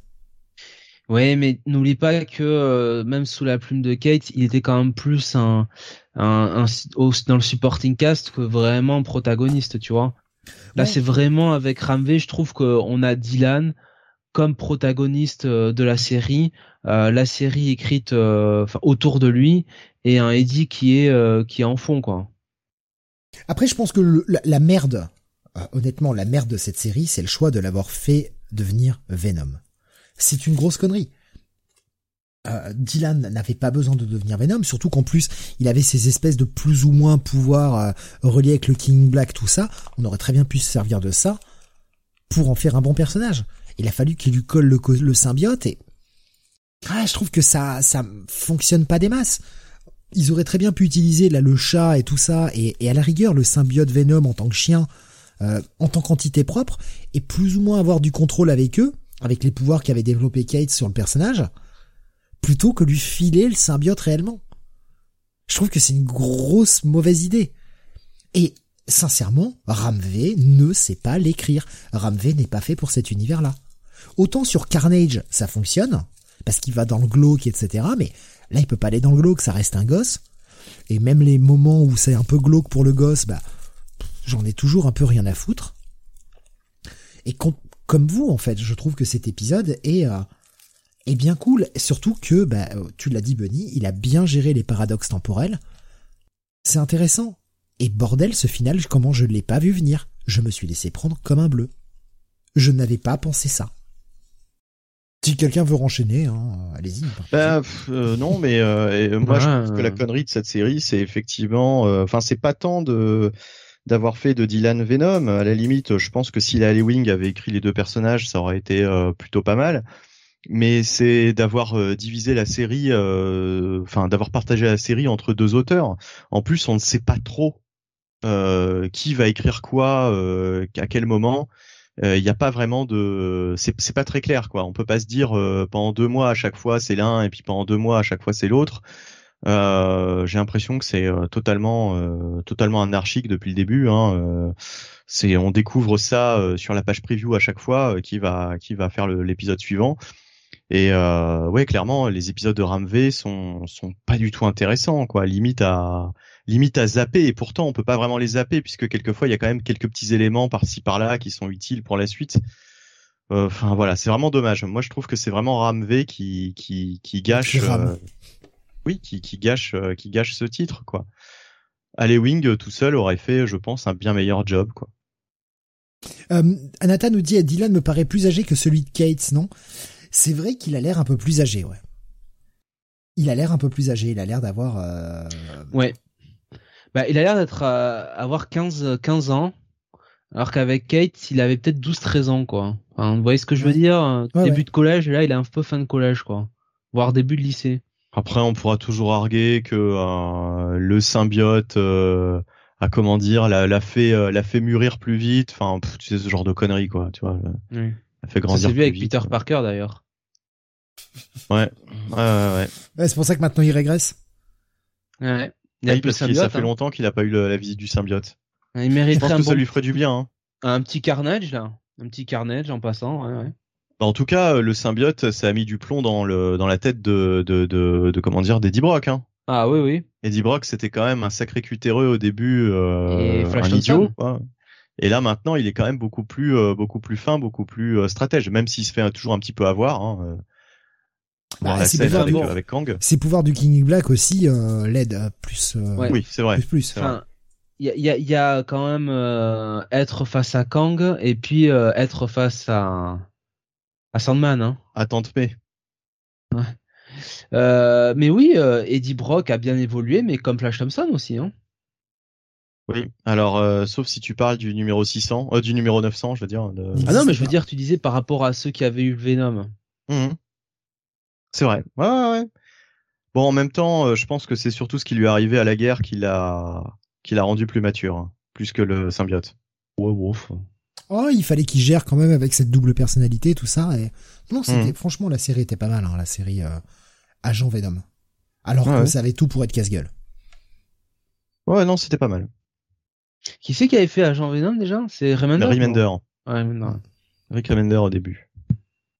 Anata après, c'était Cullen Bunn qui avait pris. Anata nous disait en tout cas, c'est la première fois que j'apprécie une série Venom euh, Eddie Brock. Alors je sais pas s'il parlait de la série de Kate ou s'il parlait de, celle-ci avec euh, écrite par Wing. Mais là, mais là même Eddie euh, écrit par Wing est plutôt pas mal. On a un Eddie aux abois alors que il a réussi à le mettre aux abois alors qu'il a euh, un pouvoir quasi illimité. Et il a réussi à le, à le, à le, rendre un peu tout fait parce que là il paraît tout faible le, ce pauvre Eddie quoi. Donc Anata confirme, hein, c'est bien celle des Wings qui l'a fait apprécier Venom Eddie Brock. Et, je trouve qu'il a bien réussi son coup. Parce que tu disais, putain, mais le mec a des pouvoirs divins, il peut être à trois ou quatre endroits dans l'univers en même temps, à contrôler des symbiotes et tout, et il a réussi à lui mettre à lui mettre des bâtons dans les roues pour, euh, bah pour arriver à ne pas rendre le personnage trop puissant, arriver à l'écarter un petit peu, à baisser son niveau de puissance. Et je pense que au final, on va faire revenir Eddie Brock avec un niveau de puissance un peu plus faible vis-à-vis de vis-à-vis de la situation Miridius et compagnie. Ouais, j'imagine, ouais. Et ce serait pas plus mal parce que c'est toujours le problème, c'est que d'avoir un personnage trop puissant, ils savent jamais vraiment comment s'en servir. Ah bah regarde Superman chez DC, hein. Ouais, après euh, je pensais vraiment à des, des trucs, des entités divines. Regarde Spectre, trucs comme ça. Enfin, sauf dans de rares occasions, il est jamais vraiment bien Mais utilisé. Euh, Steve, depuis quand Jésus-Christ n'est pas n'est pas un dieu? Bah non, c'est le fils. Ah mais c'est aussi le père. Euh... Oh. Vous avez trois heures. Ouais. Donnez-nous la réponse la semaine prochaine. Ou si on part sur un débat théologique maintenant, ça, ça, va être, ça va être foutu pour ce soir. Non, en tout cas, ouais, bon, bon épisode. Très bon épisode. Mais je suis bien content que ce soit Bonnie qui l'ait résumé parce que c'était bordélique. ouais. Oui, encore, je l'ai fait dans les grandes lignes hein, pour pas. Il se passe, euh, il se passe plein de trucs, hein, franchement. De toute façon, on préfère des rouquins qui balancent des, du popcorn hein, à reviewer si tu veux, si tu veux bien. Alors, petite question. Est-ce que c'est vous, enfin, est-ce que c'est moi qui l'ai senti comme ça, ou est-ce que vous avez la même impression? Mais est-ce que vous avez pas l'impression que Brian Hitch, quand il doit dessiner Dylan, il en a strictement rien à foutre et nous fait des pages dégueulasses, alors qu'à chaque fois que c'est des pages avec Eddie, euh, bah, sont plutôt plutôt réussies en fait. Oh, je l'ai pas trouvé euh, tel, enfin tellement ah, changé. Euh, chaque fois, qu'il y a Dylan sur les pages, Dylan, je le trouve dégueu quoi. Ça dépend parce que franchement sur les épisodes avec Dylan, euh, autant les c'était de la merde ces épisodes, autant les les comment dire les les, les, visuels dans les intérieurs etc ah avec les chez les bikers. Je parle dans cet épisode là moi. Ah dans cet épisode? Ouais, j'ai pas, j'ai pas fait gaffe spécialement. Attends. Disons que j'ai eu l'impression qu'il était quand même vachement plus inspiré parce que lui proposait à Lewin quand il devait euh, dessiner Eddie Brock que quand il devait dessiner Dylan dans cet épisode-là. Bon, après, c'est peut-être moi, hein, mais euh... Il a pas pu tout décalquer, nous disait Nico Chris. Oh, c'est pas gentil. C'est pas gentil. Du coup, vos notes. Pour moi, c'est un petit bail. Bah ouais, un, bon bail, hein, sur ce sur ce numéro. Voilà, bah, ce qui conclut une longue semaine de review, hein, 22 reviews quand même. Euh, bon, il y a eu du bon, il y a eu du moins bon. C'est une semaine assez moyenne, euh, alors moyenne plus, mais moyenne quand même. On n'est pas sur une grosse bonne semaine qu'on a vu la semaine dernière, par exemple. Bah écoute, euh, pour moi, je trouve que c'est une très bonne semaine. Après, bon, globalement, ça pourrait être sauf mieux, le, ça pourrait être pire. J'ai pas de passe hein, cette semaine, en ce qui me concerne. Ah bah si, à MS. Oui, Hormis, euh, hormis euh, le, le Amazing Spider-Man. c'est pas, c'est pas un petit hormis là quand même. Euh, ouais, non, mais je veux dire, voilà quoi. Hormis ça, hormis cette sombre merde, voilà. sur le reste, mais c'est j'aurais pu pas été des... Gambit. J'aurais pu avoir des passes, voire beaucoup plus de check-it. J'avoue, moi aussi, j'ai pas lu Gambit. euh, si, je veux pas croire que c'était ça, Gambit. Alexa qui nous propose de se faire une rétro review de la JLA de Hitch. Euh, ah, ah, je crois que la, la il y a, y a, une déconnexion qui arrive là bientôt là. Ah, bah ah non, je, mais tu sais, je vois mon débit qui baisse. Joue, faut que ça, faut que ça fasse 20 ans minimum. ouais, ouais. Bah c'est la, la règle tacite qu'on s'est euh, qu'on s'est imposée, mais elle durera tant que tant qu'on voudra bien qu'elle dure. Mais ah, bah, elle durera pendant 20 ans. C'est à chaque fois. De toute façon, c'est tout. C'est c'est euh... Oui, bon, le jour où ça nous saoule, on, on zappera cette règle, mais au moins c'est que ça permet d'éviter de faire trop de doublons avec le futur pass. Quoi. Je regarde les sorties de la semaine prochaine. Euh, c'est quand même, c'est quand même chargé. Non, mais hein. ça va. Ah oui, la semaine prochaine c'est chargé. De toute façon, on avait calculé hein, euh, avec Jonathan qu'on pourrait éventuellement, euh, si on fait une, une rétro review, on pourra la faire fin août, la dernière semaine d'août. C'est la seule semaine où c'est euh, un peu moins chargé. Et encore. Et encore, voilà, sous réserve. De toute façon, on vous le dit, hein, l'émission s'appelle le Comics Weekly. Voilà. Euh, ben, qu'est-ce qui nous attend la semaine prochaine? Eh bien, euh, de la chaleur déjà, parce qu'apparemment il va faire encore très très chaud. Ben, le numéro 2 du run de Chizarski sur Batman, voilà, déjà. Ah moi je parlais surtout en termes d'émission. ah. ah. oui. Mais oui, oui, peut-être un peu plus important en effet. Il y a, surtout le Batman, euh, ouais, le Batman numéro 2 fin, 126 du coup, mais euh, moi, je refais la numérotation hein, pour d'ici, hein, la semaine prochaine, vous aurez deux émissions. Vous aurez euh, mardi le podcast à 21h avec une grosse émission euh, à venir. Puisque nous allons parler non seulement de SummerSlam. Mais plus drôle que la grosse émission en vrai. Hein. On va parler de SummerSlam qui se tient samedi. Nous parlerons également de la ROH Death Before Dishonor, avec un très gros show qui s'est tenu la semaine dernière. Euh, nous parlerons évidemment de Fighter Fest, nuit 1, nuit 2, plus du Fight for the Fallen. Bon, on fera des versions résumées, mais euh, voilà, c'était quand même la grosse actu. Et euh, peut-être un mot, je viens peut-être un mot sur Ric Flair's Last Match. Wouh Putain. Et, oui. Et puis surtout, Surtout, nous allons parler de tout ce qui s'est passé à la WWE ces dernières semaines Et bordel. On peut pas dire qu'il s'est rien passé. Cette année 2022, c'est juste la folie. Ah, c'est House of Cards là pour la WWE. Non mais même dans le catch en général, il s'est passé tellement de trucs en 2022, c'est une année de dingue. Alors c'est House of Cards, mais avec euh, Frank Underwood plus Kevin Spacey en même temps en fait. Hein. En fait non, c'est c'est tu sais c'est les deux les deux ont été séparés quoi en fait. Kevin Spacey euh, c'est Vince et euh, Frank Underwood c'est Triple H parce que le mec qui était au placard il est quand même revenu sur le devant de la scène, c'est extraordinaire quoi. Il est revenu au top quoi.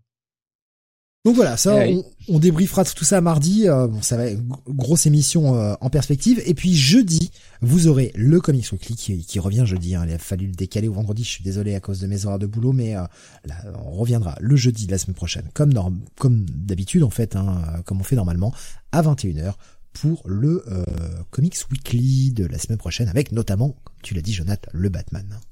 Entre autres, hein, mais il y a plein de plein plein d'autres trucs. Et oui. Moon Knight aussi, Immortal X-Men, X-Men Red, Flashpoint Beyond, Ghost Rider. Il y, a du, il y a du titre la semaine prochaine. Hein. Franchement, il y a du gros titre la semaine prochaine. Eh bien, merci de nous avoir suivis encore une fois assez tard et euh, une fois de plus. Hein, je m'excuse pour euh, le début en décalé de cette émission euh, suite à tous les problèmes de son. Bon, voilà, on va essayer de régler ça pour la semaine prochaine. Enfin, je vais me débrouiller comme je peux pour essayer de régler cette merde la semaine prochaine, pour éviter que ça recommence. Et bah, passez un très bon week-end, reposez-vous bien. Je tiens aussi, j'en profite pendant que j'y pense, parce que sinon j'ai oublié comme un sac à merde que je suis. Euh, merci à tous ceux qui, qui m'ont gentiment souhaité mon anniversaire sur le Discord. Vous êtes des amours. Euh, j'ai pas pu répondre à tout le monde. Pas sauté, donc j'en profite pour j'ai pas pu, j'ai pas pu répondre à tout le monde, euh, mais euh, bah, bah, trop de boulot malheureusement. Mais euh, merci vraiment d'y avoir pensé. Vous êtes des amours. C'est vraiment très gentil de votre part. Voilà, donc je vous fais des très gros poutous. Merci Steve. Et puis bah donc rendez-vous la semaine prochaine. Amusez-vous bien, portez-vous bien et tout le temps toi. Salut à tous. Ciao ciao. Ah j'ai pas donné les résultats du vote, merde.